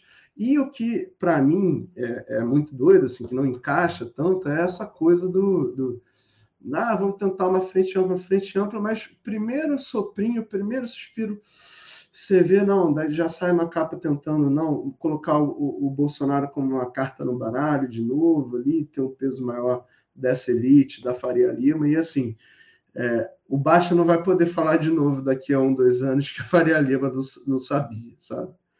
É, mas para além disso, fechar essa digressão, voltar não, aqui. Não, ótimo, ótimo, Norberto. É, é, o nosso tópico, assim, é... ah, só vendo, teve um, teve um sócio que foi do BTG Pactual que foi preso, sim, mas é, melhor até não falar nome para a gente evitar processo, tudo, mas é só jogar aí. Sim. O que vocês acham? É, e, e, e, voltando aqui para o tópico, acho que e tudo isso se justifica, toda essa economia política, é, também por, entender que, bem ou mal, esse governo está entregando fome, desemprego, pessoa, galera brigando por osso, é, os empregos que são gerados, uma notícia é, de hoje, né? 80% são empregos informais. Né? A gente está virando uma sociedade cujo principal forma de ocupação, sei lá, é, é, é entregador de iFood, de Rappi, de tudo, e de tudo, enfim, é empregos super precários e tudo. E é, mas a gente olha para o lucro dos bancos, os bancos estão indo muito bem, né? É, não tem nada que, que leve os caras, a agenda dos caras, por mais que não tenha reforma, não tenha a ponte para o futuro que eles querem, os caras estão ganhando muito dinheiro nesse contexto também. E isso se deve, em parte, a uma capacidade de adaptação que essas instituições tiveram ao longo dos últimos anos. Então, a taxa de juros caiu. Eu vou aqui é, mostrar. Algumas... Pode falar, e, Deixa eu te perguntar, né, antes você, você é, uma adaptação, mas ao mesmo tempo também um poder de mercado muito concentrado, né, Norberto? Claro, não, claro. A, a capacidade de adaptação responde a isso, tá? responde a esse peso que essas grandes instituições têm ali. E aí, eu, eu, assim, eu poderia ficar aqui horas falando de várias coisas diferentes. Eu vou trazer é, alguns dados específicos só para mostrar para vocês. O que, é que os bancos fizeram para ganhar dinheiro quando a taxa de juros estava caindo? Primeira coisa que eles fizeram, eles é, trocaram ó, a distribuição da carteira de empréstimos deles. Eles passaram lá, eles deixaram de emprestar a empresas e passaram cada vez mais a emprestar a pessoas físicas, às famílias. Tá? E você ah, mas qual que é a lógica disso? A lógica disso é essa aqui. Tá? É, Para quem não está ah. não tá vendo a linhazinha vermelha, é o, o quanto você cobra de crédito das famílias, tá? O indicador do custo do crédito é quando é, não é spread aqui, tá, gente? É a taxa de aplicação que a gente chama, é, é, quanto que as famílias são cobradas, e as empresas era uma taxa de 15%, né? É, aí aqui a taxa de juros subiu, a taxa de juros caiu, caiu um pouquinho, mas assim, saiu de 25 em 2013, continuou em 25 em final de 2019 para as famílias. Então os bancos reorganizaram o, o, os ativos deles, os empréstimos deles, ou o portfólio deles, na direção de operações que eram que geravam mais dinheiro, né? operações que eram mais caras, e que eles conseguiram ampliar a lucratividade deles, ou ao menos manter a lucratividade deles a partir disso. Esse dado que você trouxe mostra o quanto era completamente falacioso o argumento dos bancos que o spread era alto porque tinha um problema de risco de crédito. Porque o que, é que você mostrou aqui para a gente ver? Ou seja, os bancos, quando os juros caiu, eles trocaram, passaram a emprestar mais dinheiro para as famílias, porque era mais alto o, o, os juros para as famílias. Se fosse o risco tão grande assim, eles não tinham tido esse lucro, mantido o lucro elevado. Ou seja, aquele argumento lá de trás, que o problema do Brasil era o risco de crédito, né? Isso mostra completamente falacioso, porque eles foram exatamente, né? Vê se, se eu estiver falando errado, me corrige, Norberto. Eles não, foram para um empréstimo das famílias, porque os juros é alto e o risco não é tão alto assim, porque senão compensaria. Ele teriam perdas de, de, de crédito das famílias. Ou seja, a população brasileira acaba pagando, honrando os compromissos, mesmo com esses juros exorbitantes. Não, exatamente. E aí tem toda né, uma discussão, tem toda uma é, literatura, assim, é, e aí, desculpa estar trazendo para o termo mais academicista, gente, mas é porque ajuda, né? É, a, que está ligada à financiarização via endividamento das famílias, né? Até recentemente, três colegas lá do grupo de financiarização e política social, professora Helena Lavinas, é, o Lucas Bressan e o Pedro Rubim lançaram um texto também é, pelo Instituto de Economia, um texto para discussão, mostrando um pouco como é que evoluiu esse, esse endividamento das famílias nos últimos anos no Brasil. E é um processo assim, é, é, é ali nesse momento em que é, você vai criar essas oportunidades de lucro, né? Tem uma, uma frase de um economista americano que é famoso, não é que é famosa, desculpa, não é famosa porque ninguém muito conhece a coisa, mas que é, muitas vezes a gente vê né, na, na academia da discussão dos bancos e tudo, é que os bancos não são ingênuos nem irracionais. É o professor Ian Craig, lá do Living Institute, que é, tem essa frase que, é, que eu acho que ela captura a essência da coisa. Ninguém é ingênuo, ninguém é irracional. Taxa de juros está caindo, eu vou emprestar para quem me paga mais. Obviamente, eu não vou, eu não sou instituição de caridade, banco. Né? Eu não vou dar dinheiro para é, qualquer um, mas eu vou buscar por meio né, do meu portfólio, conseguir rentabilizar cada vez mais sempre. Ah, e por que, que não fez isso antes? Porque antes não precisava, né? porque antes tinha outras fontes ali, você tinha taxa de lucro, como a gente está mostrando aqui, super elevada. Né? E agora que a taxa começa a pressionar para baixo, aí você tem que fazer esses movimentos aí tudo. Lembrando que a economia estava né, é, estagnada, estava indo para o buraco nesse momento, e Além disso, também que é, a taxa de juros estava caindo nesse momento. E o que, que eu, eu, tinha anotado algumas coisas aqui, né, só para mostrar. O, o, dado de pessoa jurídica que a gente tem, crédito à pessoa jurídica, ele sai de 27% do PIB em 2014 e cai para 19% em 2019. Né? O crédito à pessoa física, ele sai de 23% e sobe para 26%. Tá? E aí, é, parte desse efeito pessoa jurídica eu não estou pegando aqui um dado que a gente usou no trabalho, estou pegando um outro dado mais atual, só para a gente ter os dados de 2021. Se a gente tira o bem, o que, que foi esse movimento da pessoa jurídica? A redução da atividade econômica né, e a desmonte do BNDES. No dado do trabalho que a gente usa, a gente, o BNDES está fora, então não tem esse efeito, a gente não precisa se preocupar com isso. Mas nesse dado que eu trouxe hoje tem. E aí você desmonta o banco de desenvolvimento, né? E aí o crédito da pessoa jurídica cai na mesma hora. É, só para a gente ter a noção, taxa de juros média, né? 15%, a taxa de juros de 15% para as empresas, pessoa jurídica, taxa de juros caiu para o mínimo histórico, ela foi a 12%. Né? É, para a pessoa física, é, era 25%, taxa de juros caiu para o mínimo histórico, ela foi a 22%. Então, assim, ou seja, né, Norberto, olha o tamanho do spreads, cai para a menor taxa de juros históricas, os juros para pessoa física, 21%. É, e além disso, né, e, e, e além disso, tem toda uma é, toda uma complexidade por trás desse processo em relação a para onde esse dinheiro está indo, para que tipo de empréstimo que você está fazendo, que linha de crédito que você está oferecendo.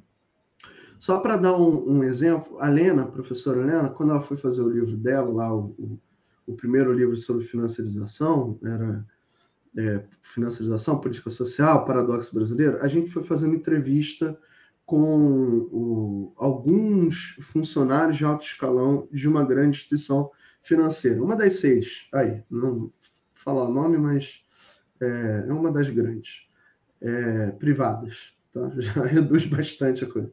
E aí, o que, que os caras estavam falando? Olha, no meio da crise, o que, que a gente está fazendo? Qual que é a nossa estratégia? Nossa estratégia primeiro, pegar o cara que tem cheque especial, juros de cartão de crédito, que é 300% ao ano esse negócio, a gente está fazendo? A gente não quer que esse cara não pague. A gente quer que esse cara pague o crédito. Então a gente está reestruturando essas operações, eh, fazendo uma operação de crédito pessoal, trocava coisa com juros elevado, elevadíssimo. Não, não estamos falando da média aqui de 25%, estamos falando de 50%, 60% ao ano. Tá? É, isso daí elevadíssimo e tal, mas aí o cara consegue pagar. Né? O cara não fica tão fixado. Realmente, pagar 60% é melhor. É, é, é, melhor do que pagar 300% ao ano de juros, sem dúvida. Né? Se, se, sendo que 60% é escorchante, né? Imagina é, 300. Exatamente. Mas é melhor, é melhor. E para o banco, claro, claro. pagar alguma parcela é melhor do que pagar nenhuma. Então, eles fizeram né, é, essa, é, esse tipo de operação. Outra coisa que os caras apostaram, apostaram no crédito consignado, que também risco de inadimplência próximo de zero, baixíssimo. E, tal. e tudo isso né, é, foi criando esse movimento aí para permitir que os bancos mantivessem a, um elevado lucro nesse período a despeito da condição macroeconômica, a despeito da queda da taxa de juros. Além disso, tem um último pontinho, uma coisa mais técnica, né? vários desses empréstimos têm taxas de juros pré-fixadas. Mais da metade dos empréstimos tem taxas de juros que são pactuadas com as pessoas na hora que é tomado crédito. Né? E isso faz com que, no momento de redução de taxa de juros, é, é você demore a cair é, a taxa média do estoque. Né? Você ainda tem, a não ser que o cara renegocie, mas aí até o cara ir lá na agência renegociar e tudo, já passou um tempo. Então, não é automático. Quando a taxa cai, ela não cai automaticamente para o cliente na ponta. Né? Às vezes pode cair mais rápido, às vezes pode cair mais devagar, mas isso é um efeito, vamos dizer assim, um pouco de inércia que é importante para entender também isso. E por que, que eu estou falando isso, Dudu? Não sei se tem mais algum ponto nisso, porque eu vou passar para fechar o balão dessa coisa da intermediação.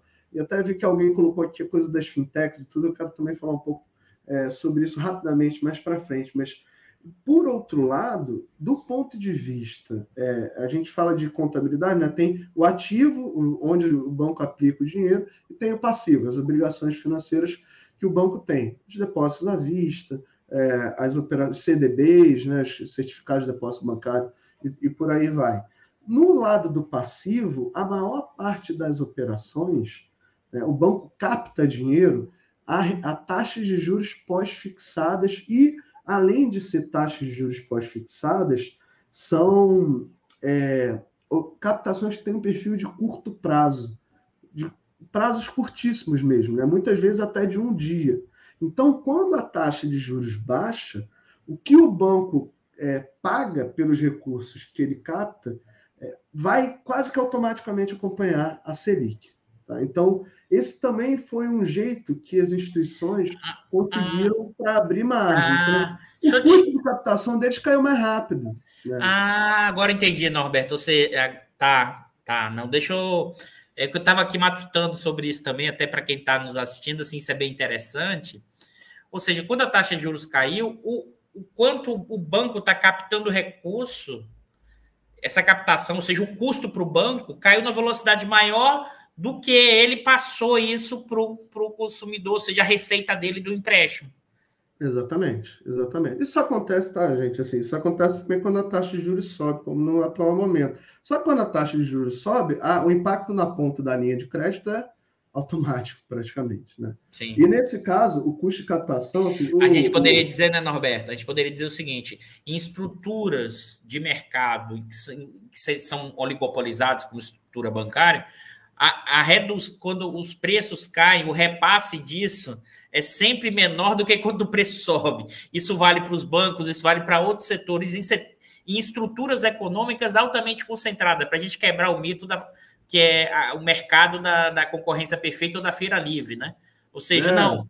Quando os preços caem, os repasses não vão ser iguais, porque essas empresas têm um poder de mercado para dizer o seguinte: não, eu não vou repassar todo na ponta. Então, aumenta a lucratividade dos bancos nessa situação. Isso é bem interessante, não, Beto? É, trazendo para o nosso dia a dia, né? Nem tanto no nosso dia a dia, porque a pandemia ainda está aí, a gente não, é, não pode dar mole, mas é, cerveja, outro dia, depois de muito tempo, agora que eu já estou com as duas doses de vacina, fui tomar uma cerveja, né? Cerveja no bar tá 10 reais a garrafa de cerveja. Se o custo da cerveja cair do dia para a noite, eu duvido que no bar a cerveja vai voltar a ser menos de 10 reais, né? Nunca vi isso na minha vida, tá? E, então, né, traçando mal paralelo com as instituições financeiras é mais ou menos a mesma coisa nessa parte do crédito, né? O, o, o professor Luiz Fernando de Paula tem um livro, professor aqui da, da casa, do Instituto, né? Que a gente até pega uma citação do livro dele sobre o sistema financeiro, um livro de 2014, é, que ele fala mais que receber passivamente recursos do público, os bancos vão tentar interferir ativamente nas escolhas e vão ajustar rapidamente os custos de captação deles. Né? Os, o, e aí, realmente, quando a gente olha nos últimos anos, a queda de taxa de juros prejudicou os ganhos de tesouraria das instituições financeiras.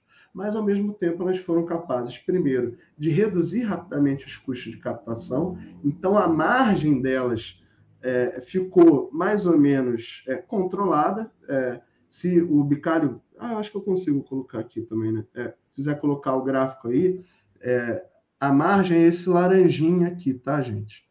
É, você controla isso rapidamente. Né? A margem está aqui, ó, vocês estão vendo, ela está estabilíssima, próxima a 10%. Né? Essa margem aqui. Olha o custo de captação, olha como ele ajusta. Né? É, é a linha preta, a Selic cai, o custo cai. Né? Ajusta. O, o retorno do crédito ele vai caindo também um pouco, mas ele demora mais e tudo. A gente fica aqui, a despeito da taxa de juros ter caído muito, né, o, o, a margem se mantém ao longo desse tempo. A margem é mostra uma resiliência muito grande é, dos bancos brasileiros é, nesse momento. Tá? E aí, Dudu, eu não sei se eu, eu posso passar para o último tópico, até para a gente abrir aí para o pessoal. Sim, sim, pode ser, Norberto. E tem outra coisa nesse, nesse balaio aí, que aí a gente já vai parar de falar de intermediação, vai falar do operacional, né? Aqui são as receitas é, de tarifas e serviços do setor bancário.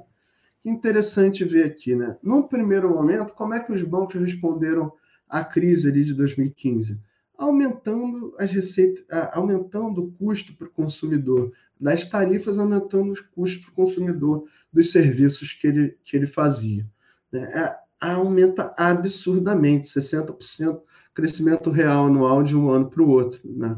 Aí lá no, no, trabalho tem os dados é, é, bonitinhos, todos é, mais granulares, a gente faz outras comparações. Aqui eu quis só trazer isso até para a gente ver que, sim, ao longo do tempo, os bancos também conseguiram usar essa estratégia de diversificação de receitas, cobrando mais por serviços, cobrando mais por tarifas. Só que a gente tem um movimento interessante nos últimos anos, é, que é dado basicamente pelas. É, e aí, o último dado que eu ia mostrar é esse de custo operacional, tá? que caiu também ao longo do tempo.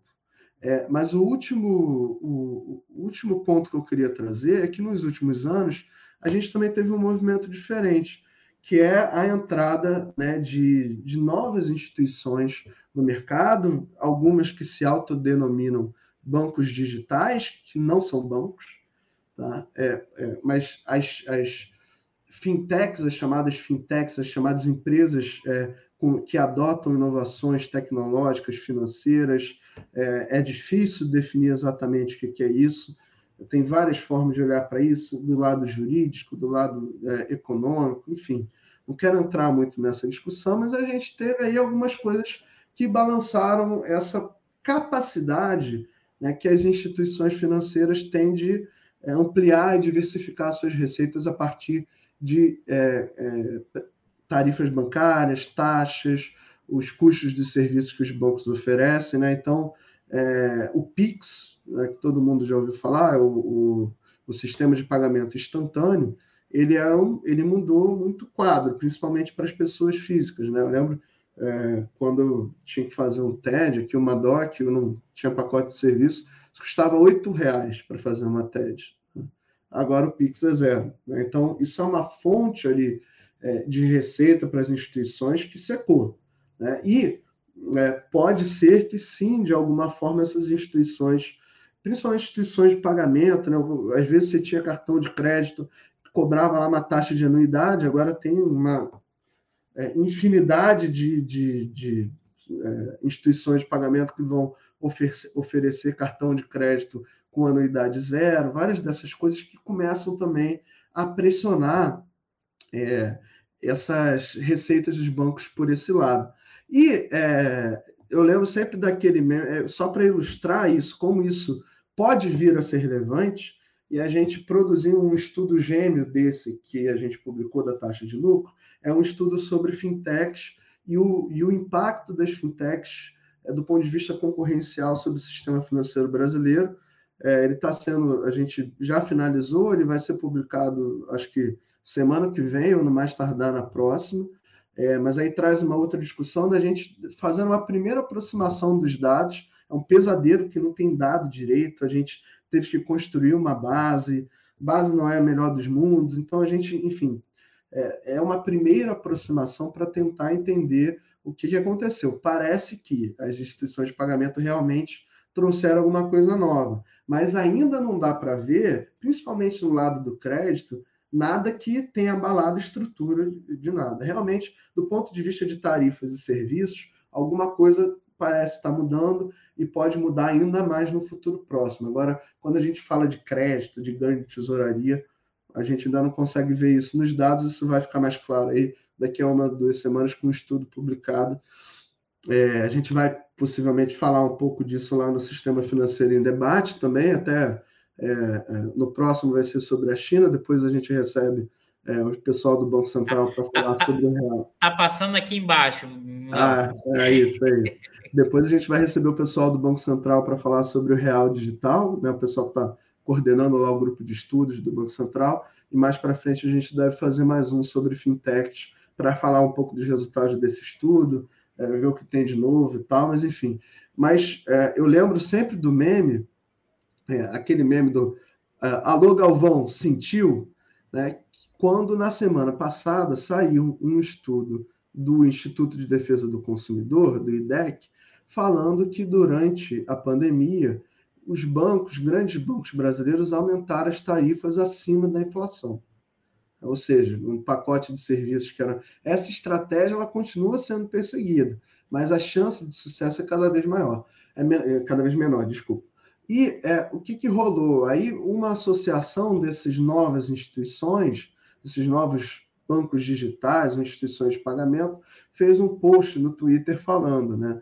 A verdade sobre assimetrias. As tarifas dos grandes bancos, que reclamam da perda de competitividade, saltam acima da inflação durante a pandemia, enquanto as tarifas das fintechs são mantidas. A Febraban prontamente é, respondeu, né, falando que é, é, se essa associação, você quer mesmo falar a verdade, você não conta para ninguém, mas a gente conta. Né? A Febraban foi lá e colocou: olha, a, a associação não contou que uma dessas instituições, que tem cara, porte, produtos e até nome de banco, prefere não se dizer banco, mas cobra juros mais altos dos seus clientes do que a média dos 5 ou 10 grandes bancos brasileiros. Né? Essa associação não contou, né, mas a página do Banco Central mostra a verdade a taxa média de juros do cartão de crédito desse banco, que é um dos principais da associação, era maior do que dos cinco grandes brasileiros. Né? No crédito pessoal não consignado, a taxa média cobrada por esse banco foi maior que dos cinco bancos brasileiros. E aí eles vão além, né? A Febraban vai além na a comunicação da Febraban vai além, falando: olha, não conta que as fintechs pagam menos impostos que os bancos, não conta que os bancos geram mais de meio milhão de empregos em todos os países, né? A verdade verdadeira é que as grandes fintechs gostam mesmo de pagar apenas meia entrada em nada se diferenciam dos bancos. Aliás, só não são bancos para pagar menos impostos, gerar menos empregos, ter poucas obrigações regulatórias e trabalhistas. Gente, pelo amor de Deus, fecha aspas. Quem está falando isso é Febraban, só estou lendo aqui. Tá? Não vamos confundir. Com certeza, né? né Para o pessoal não fazer o um corte, né, Norberto? O pessoal fazer não, corte, é, você está defendendo. Eu lembro da Manuela Dávila falando um negócio sobre fake news, eu nunca vou esquecer isso. Ela falou, cara, quando eu cito alguém, eu falo, eu faço assim no vídeo, para saber que não sou, não, é para se alguém cortar, não poder usar e tudo. Mas o que eu quero dizer com isso? É uma coisa meio Galvão sentiu mesmo, sabe? Da, da, da própria Febraban, é, e aí depois a, essa associação, a Zeta, respondeu, falando que, na verdade, é tudo ao contrário, vai ficar aí a briga da comunicação das duas associações, mas o ponto é que parece que, do, do ponto de vista das fintechs e de tudo, pode ser que venha alguma coisa assim que coloque em xeque a capacidade dos bancos é, ganharem dinheiro com o aumento de tarifas e com o aumento de, de, taxas e de cobranças por prestação de serviço, mas ainda é um processo em curso que a gente ainda tem que estudar muito para ver e entender o que E a escala, né, Norberto, dos grandes bancos brasileiros é uma escala muito, é uma diferença gigantesca para o pessoal achar que já vai ter uma concorrência, coisa do gênero. É, a gente está vivendo tempos que as pessoas acham que de uma hora para outra, nesse sentido aí, vá, os grandes bancos vão perder força. Isso é um discurso que às vezes os grandes bancos estão usando para manter as suas estruturas de poder. Não, exatamente. E, e o ponto, né? Ah, o, o, Gabriel até colocou aqui no, no chat uh, o nome da instituição, que eu prefiro não falar, mas é, o, o lance é meio esse. Pode, daí pode vir alguma coisa, sabe? Mas achar que isso vai mudar a estrutura do sistema financeiro brasileiro, que do dia para a noite você vai ter um, ban um banco digital, que na verdade na regulação brasileira sequer é um banco, né? O, é, dominando o mercado de crédito é ser aí, diferentemente do que o Crego coloca, é ser muito ingênuo. É, é. A gente está longe de ter isso. E tudo isso, para fechar né, e dizer para vocês que assim, é, a gente tem. E, e voltar para o programa, vamos voltar para a programação normal aqui do programa do, do, do, do Diário da Crise. E o que isso implica para 2022? Né? Eu acho que esse, esse ponto, assim, é, esse, esse, diálogo sobre essa questão da taxa de lucro dos bancos é importante também para entender o que, que a gente tem para o nosso futuro político. Né? A gente é, parece, é, a despeito dessa coisa do Manifesto para a Democracia e tudo, que você tem movimento hoje de tentar, é, de alguma forma, viabilizar, não que não fosse viável, mas, assim, mas viabilizar novamente o Bolsonaro como a, a, possibilidade. Tem todo mundo falando de terceira via e tudo, mas assim, vamos ser pragmáticos, né? É, não é à toa todo mundo passando pano nos últimos dias. Tem alguma coisa aí por trás, não é à toa. É, e, que o estudo ajuda a dizer... Diga, diga, Fala, Norberto, desculpa. Segue, segue, não, Norberto. Não, é só fechar o raciocínio. O que o estudo mostra dizer, olha, gente, assim, é, é, como o Dudu mostra aqui para falar de outras empresas, das empresas não financeiras, do agronegócio, das grandes varejistas, e falar, olha, todo mundo ganhou muito dinheiro no governo Bolsonaro. Que a gente está mostrando no nosso estudo também é que isso também é verdade para o setor financeiro e é ser ingênuo esperar que vá sair muito mato desse, muito cachorro desse mato. Muito massa desse cachorro, não.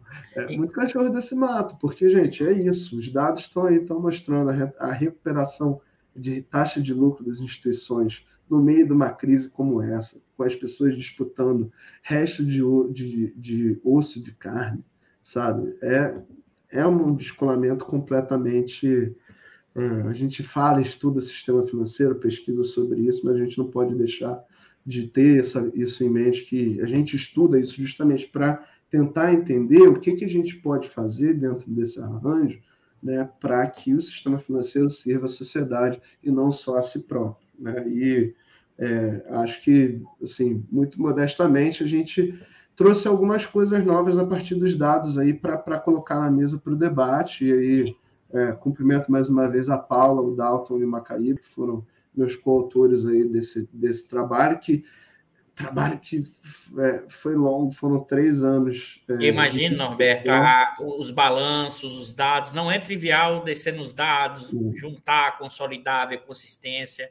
Né? Não, não, é, não é só assim, como é que é essa taxa de lucro? Como é que é? é tem horas, dizer, tem horas bunda cadeira, tempo, o tempo inteiro para consolidar e juntar isso. Mas diz, Alberto. É, assim, a gente não está falando assim, na boa, assim, sendo bem, né, pé no chão, a gente está falando nenhuma grande novidade, porque os bancos ganham muito dinheiro no Brasil, todo mundo sabe. Eu não preciso fazer um artigo para contar isso, mas a gente teve um trabalho ali de montar essa base até para outros estudos no futuro e tá para entender essa coisa das fintechs.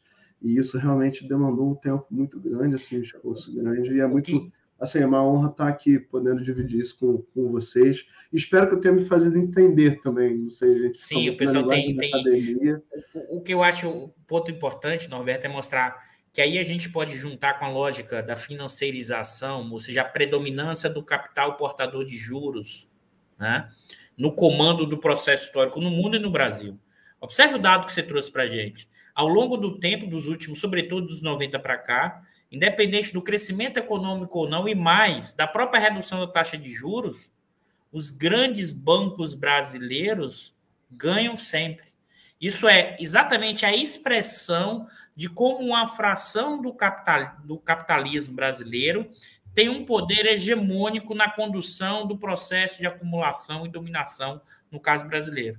Acho que aqui está uma, além de toda a tecnicalidade do processo, juntando para a discussão aqui da economia política, isso mostra o quanto esses segmentos têm uma hegemonia que vai além só da relação lucro e taxa de juros direto. Acho que é, isso é importante para ampliar a compreensão do fenômeno e não achar que apenas os juros por si só é, é um elemento importante, mas ele por si só não explica por que os grandes bancos conseguem manter isso.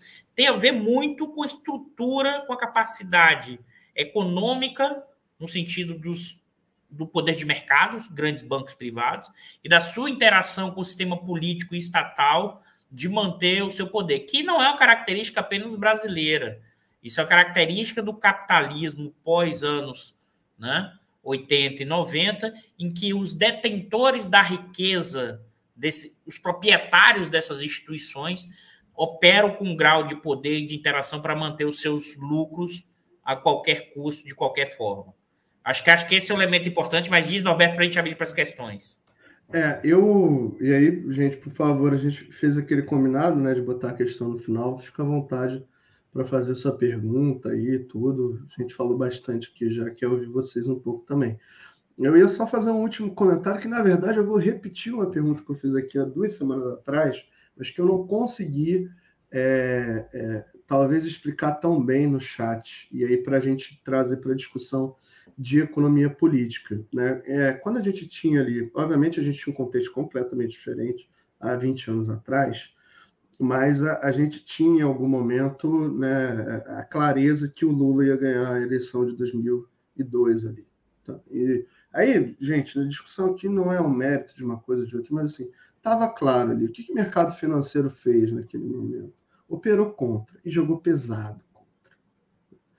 E o que a gente, o, o que uma questão que me vem aqui, na verdade, é uma questão que o, que o Macaíba, que né, é, está sempre comigo, sempre discutindo, é coautor do estudo, trouxe inicialmente, será que a gente vai viver 20 anos depois, em 2022, um processo igual? Primeiro, a gente não tem a clareza que a gente tinha, mas será que a gente vai ver o mercado financeiro operando pesado contra se o Lula ganhar ou é, embarcando no Bolsonaro ou não? Sabe? Ainda tem muita essa dúvida e a despeito do, essa, essa pergunta, vou levantar. Era para você responder as questões, Norberto, mas você levantou uma pergunta para mim, é isso? Não, eu trouxe uma primeiro para você, para eu tomar uma água aqui, aí você fala um pouquinho, e depois eu volto nela, porque eu também não tenho, eu não tenho resposta. Eu não tenho resposta. Eu tenho algumas hipóteses sobre isso, Norberto. Eu acho que. Acho que, primeiro ponto, eu acho que está na minha leitura, uma parte expressiva da burguesia né, vai vendo a dificuldade de de criar uma terceira via, e mesmo indo com Bolsonaro, a dificuldade de Bolsonaro se tornar um candidato viável para ganhar a eleição. Porque Exatamente. eu continuo com a minha hipótese: o Bolsonaro é um candidato viável para uhum. o primeiro turno. Depois disso tudo que a gente viu, pessoal, o Bolsonaro tem 20%. O Bolsonaro não caiu dos 20%. Mas assim, e aí, e aí, novamente, aí o pessoal fica esperando, não, o discurso da ONU que ele fez para o grupo dele, mas ele precisa manter os 20% dele, senão ele perde a viabilidade do primeiro turno. Agora, o que, que eu acho que está acontecendo dentro, entre os segmentos da, da, das frações burguesas, inclusive também das frações burguesas proprietárias de, de grandes bancos? É, dado isso, como a gente vai operar? Eu acho que tem dois movimentos aí. Tá? Eu acho que um, que eu acho que é o mais central, eu não acho que. Eu acho que eles vão, no, no limite, vão no Bolsonaro mesmo. Mas eu acho que eles estão fazendo outro movimento, sabe, Norberto? O que está acontecendo? Eles estão constitucionalizando o que é a ponte para o futuro. Ou seja, eles estão criando regramentos, procedimentos, privatizações aceleradas, né? Para o quê? Para impedir que quem entre e aí eu estou falando aqui, eu já falei isso aqui, Norberto, ou Lula, ou qualquer candidato progressista que vá contra a ponte para o futuro, eu incluo o Ciro nisso, porque o Ciro não é atacado, porque ele está com os 10%. Se ele crescer com o programa dele, será do mesmo jeito atacado, porque é um ataque ok, a qualquer um que minimamente gire a ponte para o futuro. Eu não estou falando aqui de grandes transformações, estou dizendo assim, eu estou dizendo assim, taxar, taxar o, o lucro de dividendos, investimento público, que significa mudar o regime fiscal, e mexer na política de preço da Petrobras. Essas três coisas, hoje, a burguesia se consolida. Então, é nesse sentido. Agora, o que é que você faz? Você vai constitucionalizando. E quando você está constitucionalizando, qualquer governante progressista vai precisar de dois terços do Congresso para mudar. Então, Sabe o que é pior de tudo, Norberto? Que é, aí é diferente de 2002 e 2003. Porque eles estão queimando as, eles estão queimando os navios. Eles estão fazendo o que fizeram em 2016, que é o seguinte: vão para o impeachment, bagunça tudo e depois a gente ajusta. Então o que, que eles vão fazer agora? Eu constitucionalizo né, o que eu estou querendo, é como se fosse o Pinochet, como fez no Chile como na Colômbia aconteceu nos anos 90, que é constitucionalização do neoliberalismo. É como se você conseguisse, no, no caso dos anos 90 no Brasil, pegar todas aquelas mudanças e transformar em PEC, em PEC, em PEC, em tudo que você possa imaginar. E aí você vai ter um governo que é até mais. Para você conseguir ter alguma coisa fora disso, terá que ter dois terços do Congresso ou uma mobilização popular que force o Congresso a girar. Eu acho que esse, eu acho isso vale para a grande burguesia, mas isso vale também para os proprietários do sistema bancário, e esses, então, com sua capacidade, acho que isso, e aí só um parênteses para a gente voltar para as questões, é fundamental a mobilização amanhã, né, que vai além da discussão do impeachment do Bolsonaro. Será um governo, qualquer progressista que ganhe, se não tiver mobilização, será completamente congelado, ou será aí não vai nem precisar fazer aquele ataque como, como em 2002 foi feito, Norberto. Aquele ataque especulativo do pessoal mandando dinheiro para fora e, e, e, o câmbio foi lá para cima, estourou tudo. Eles não necessariamente vão fazer isso porque eles estão amarrando o tempo inteiro e aí sim se unificarão contra quem, quem for contra esse movimento. Eu acho que mais que isso, eu, eu, eu vou estressar a sua posição assim. Isso que é precisa de uma carta ao povo brasileiro. A carta já Está na carta, a carta de 88, está lá o teto de gastos, está lá. E, na, na verdade, é isso. É. E é por isso, mas aí, ao mesmo tempo, se você observar, do campo progressista, não vai fazer carta. Só que a carta não é na negociação. É você, você destrói a Constituição de 88, colocando no lugar uma Constituição completamente amarrada ao que está acontecendo. Mas eu deixa eu, acho que. Deixa eu ver se tem algumas questões aí, Norberto. Eu vi uma, se eu não me engano, do Lu e a Jota. Ah, tá. Augusto. Como funciona, deixa eu ler para você, Norberto. Como funciona? Como funcionam as questões dos impostos redirecionados para instituições financeiras que antecipam esses valores para o Estado como deságio fabuloso? Você está falando aqui, Guto, é, da, de qual discussão especificamente? Eu não, não pesquei essa. São os créditos tributários, é isso? É, isso aí é ah. é mais um nó. Eu acho que talvez seja, se puder é, depois falar isso. Aqui. Tem toda uma discussão sobre créditos tributários, tá, gente? Que é, é uma discussão pesada. Quem está indo sobre isso é o Dalton, é, da nossa, do nosso grupo, né? É, e a gente não incluiu, inclusive, nesse trabalho, porque Quando a gente olhou, a gente viu e falou: hum, a gente tem que dar um passo para trás para entender melhor isso aqui. O Guto trouxe duas questões muito boas. Se o Bicário puder botar a segunda também, né? A segunda é, não é, infelizmente, não é para te responder, tá, Guto? Mas é só para porque as questões são boas. E essa aqui vai me lembrar da tese da Laura Beraldo, o Dudu. Isso, deixa eu ler, isso, deixa eu ler aqui, que a gente pode fazer essa Organização de participações com o Bandespar e outras são sócios, e outros são sócios e às vezes controladores de uma imensidão de empresas como a Vale e outros. O resultado dos bancos inclui essa participação? É, não diretamente, tá, Guto, que, é, mas indiretamente, o, o, que a gente viu, na verdade, a Laura, que foi orientando a do Dudu, é, fez um super trabalho na tese dela de doutorado, mapeando as estruturas proprietárias dos grandes bancos brasileiros. Né? E aí você tem essa coisa da a, a Brades, ah, desculpa, a, a Bradespar, sim, tá? a Bradespar é o conjunto, agora as fundações é que não. Tá? Então, quando você pega o consolidado, que a gente chama de econômico financeiro, você até vai, é, é, todas as aplicações, os investimentos é, em outros ativos vão ser incorporados ali de fato, tá? Mas aí depende do recorte que você quiser dar. Se pegar só o Bradesco, é, é, talvez não. Mas essa sua pergunta me remeteu também a essa. As duas perguntas né, me remeteram a esse trabalho que a Laura fez de entender a estrutura societária proprietária dessas grandes instituições financeiras brasileiras e como é que você cria mecanismos, né, de é, para não pagar imposto para quem o dono da riqueza, pessoa física, beneficiário final, né, não pagar imposto é, e, gerar, e gerar um ganho ainda maior, no fundo, no fundo, voltamos ao bom e velho problema de valorizar a riqueza que já está acumulada. Né? né, Norberto, que na tese da Laura ela mostra que um dos principais acionistas proprietários do Bradesco é a Fundação Bradesco, uma fundação de que não, não paga imposto, que é uma lógica de funcionamento completamente diferente. É, eu queria, é isso, obrigado, Bicalho, eu queria, é, é, essa, sem ser poliana, né, mas não é realmente possível que as tecnologias eliminem o papel dos grandes bancos, a gente entra numa, assim, numa seara, Luiz, que eu não... É, eu acho que, que é ser poliana, tá, nesse sentido. É, é possível que você... Primeiro, é, acho que tem dois pontos nessa discussão. A primeira coisa, é ingênuo a gente achar que as grandes instituições financeiras não vão se mover?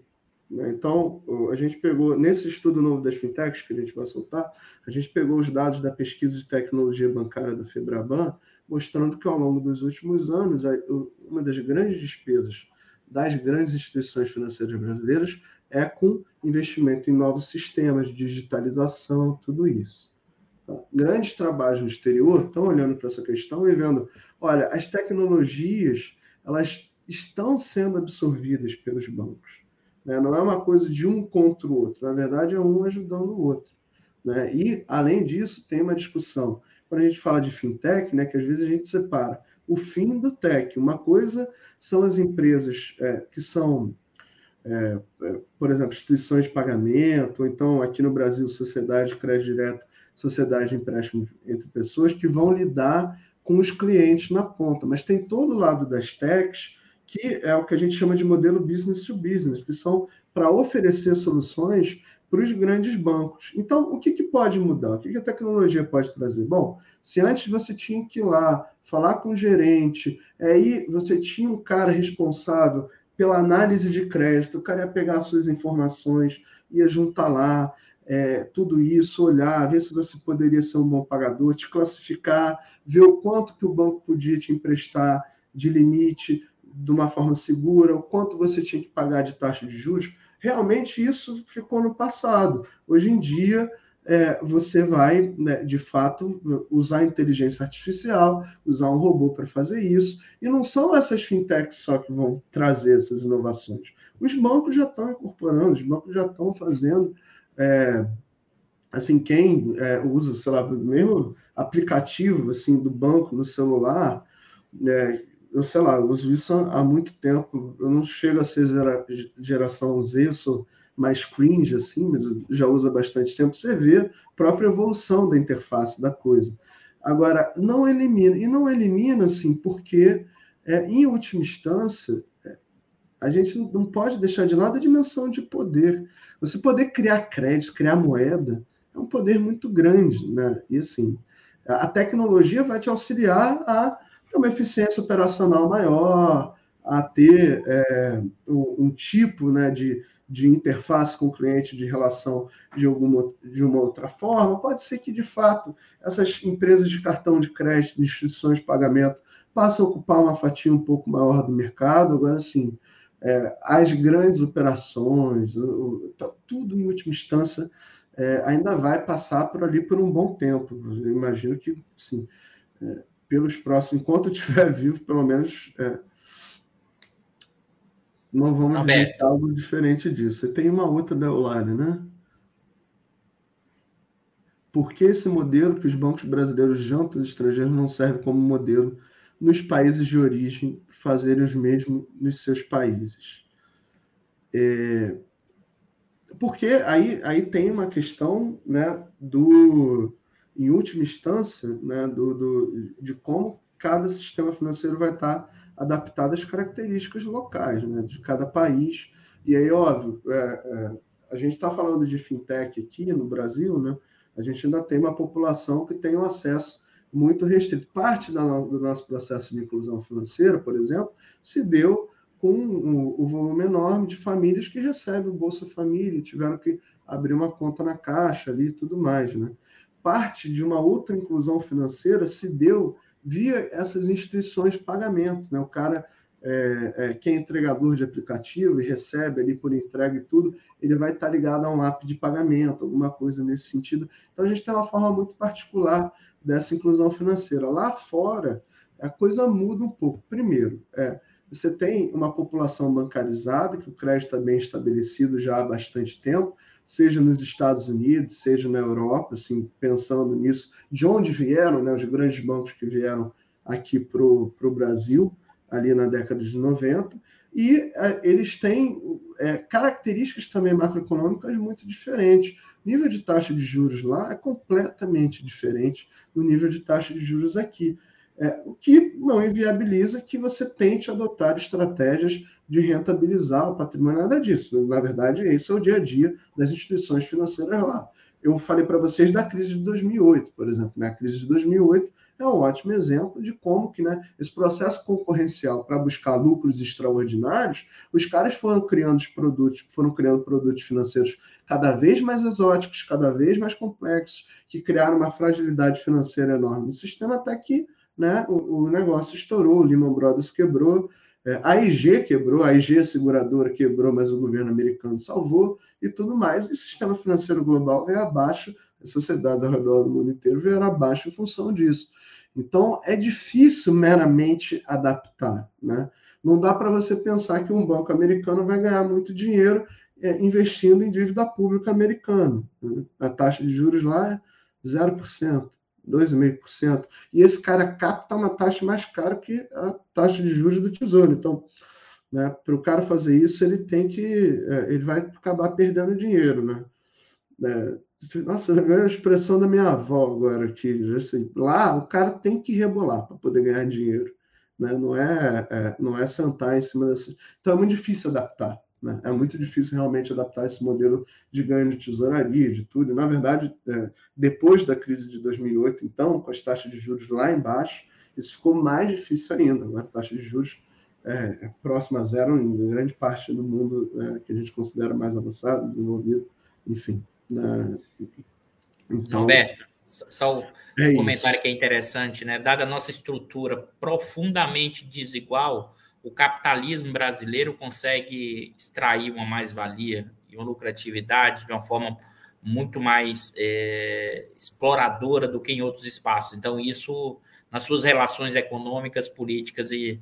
Mas a, a, a gente já está com a hora e 49, grande Norberto, de live, Não. e a gente vai encerrar é, por aqui. Excelente, não, obrigado, cara. Falei demais aqui. Não, de, de jeito nenhum. Agradecer a sua vinda novamente, Norberto. Quem quiser seguir nesses debates sobre. É, faz de novo aí a propaganda, Norberto, que vai ter, inclusive, na próxima quinta-feira.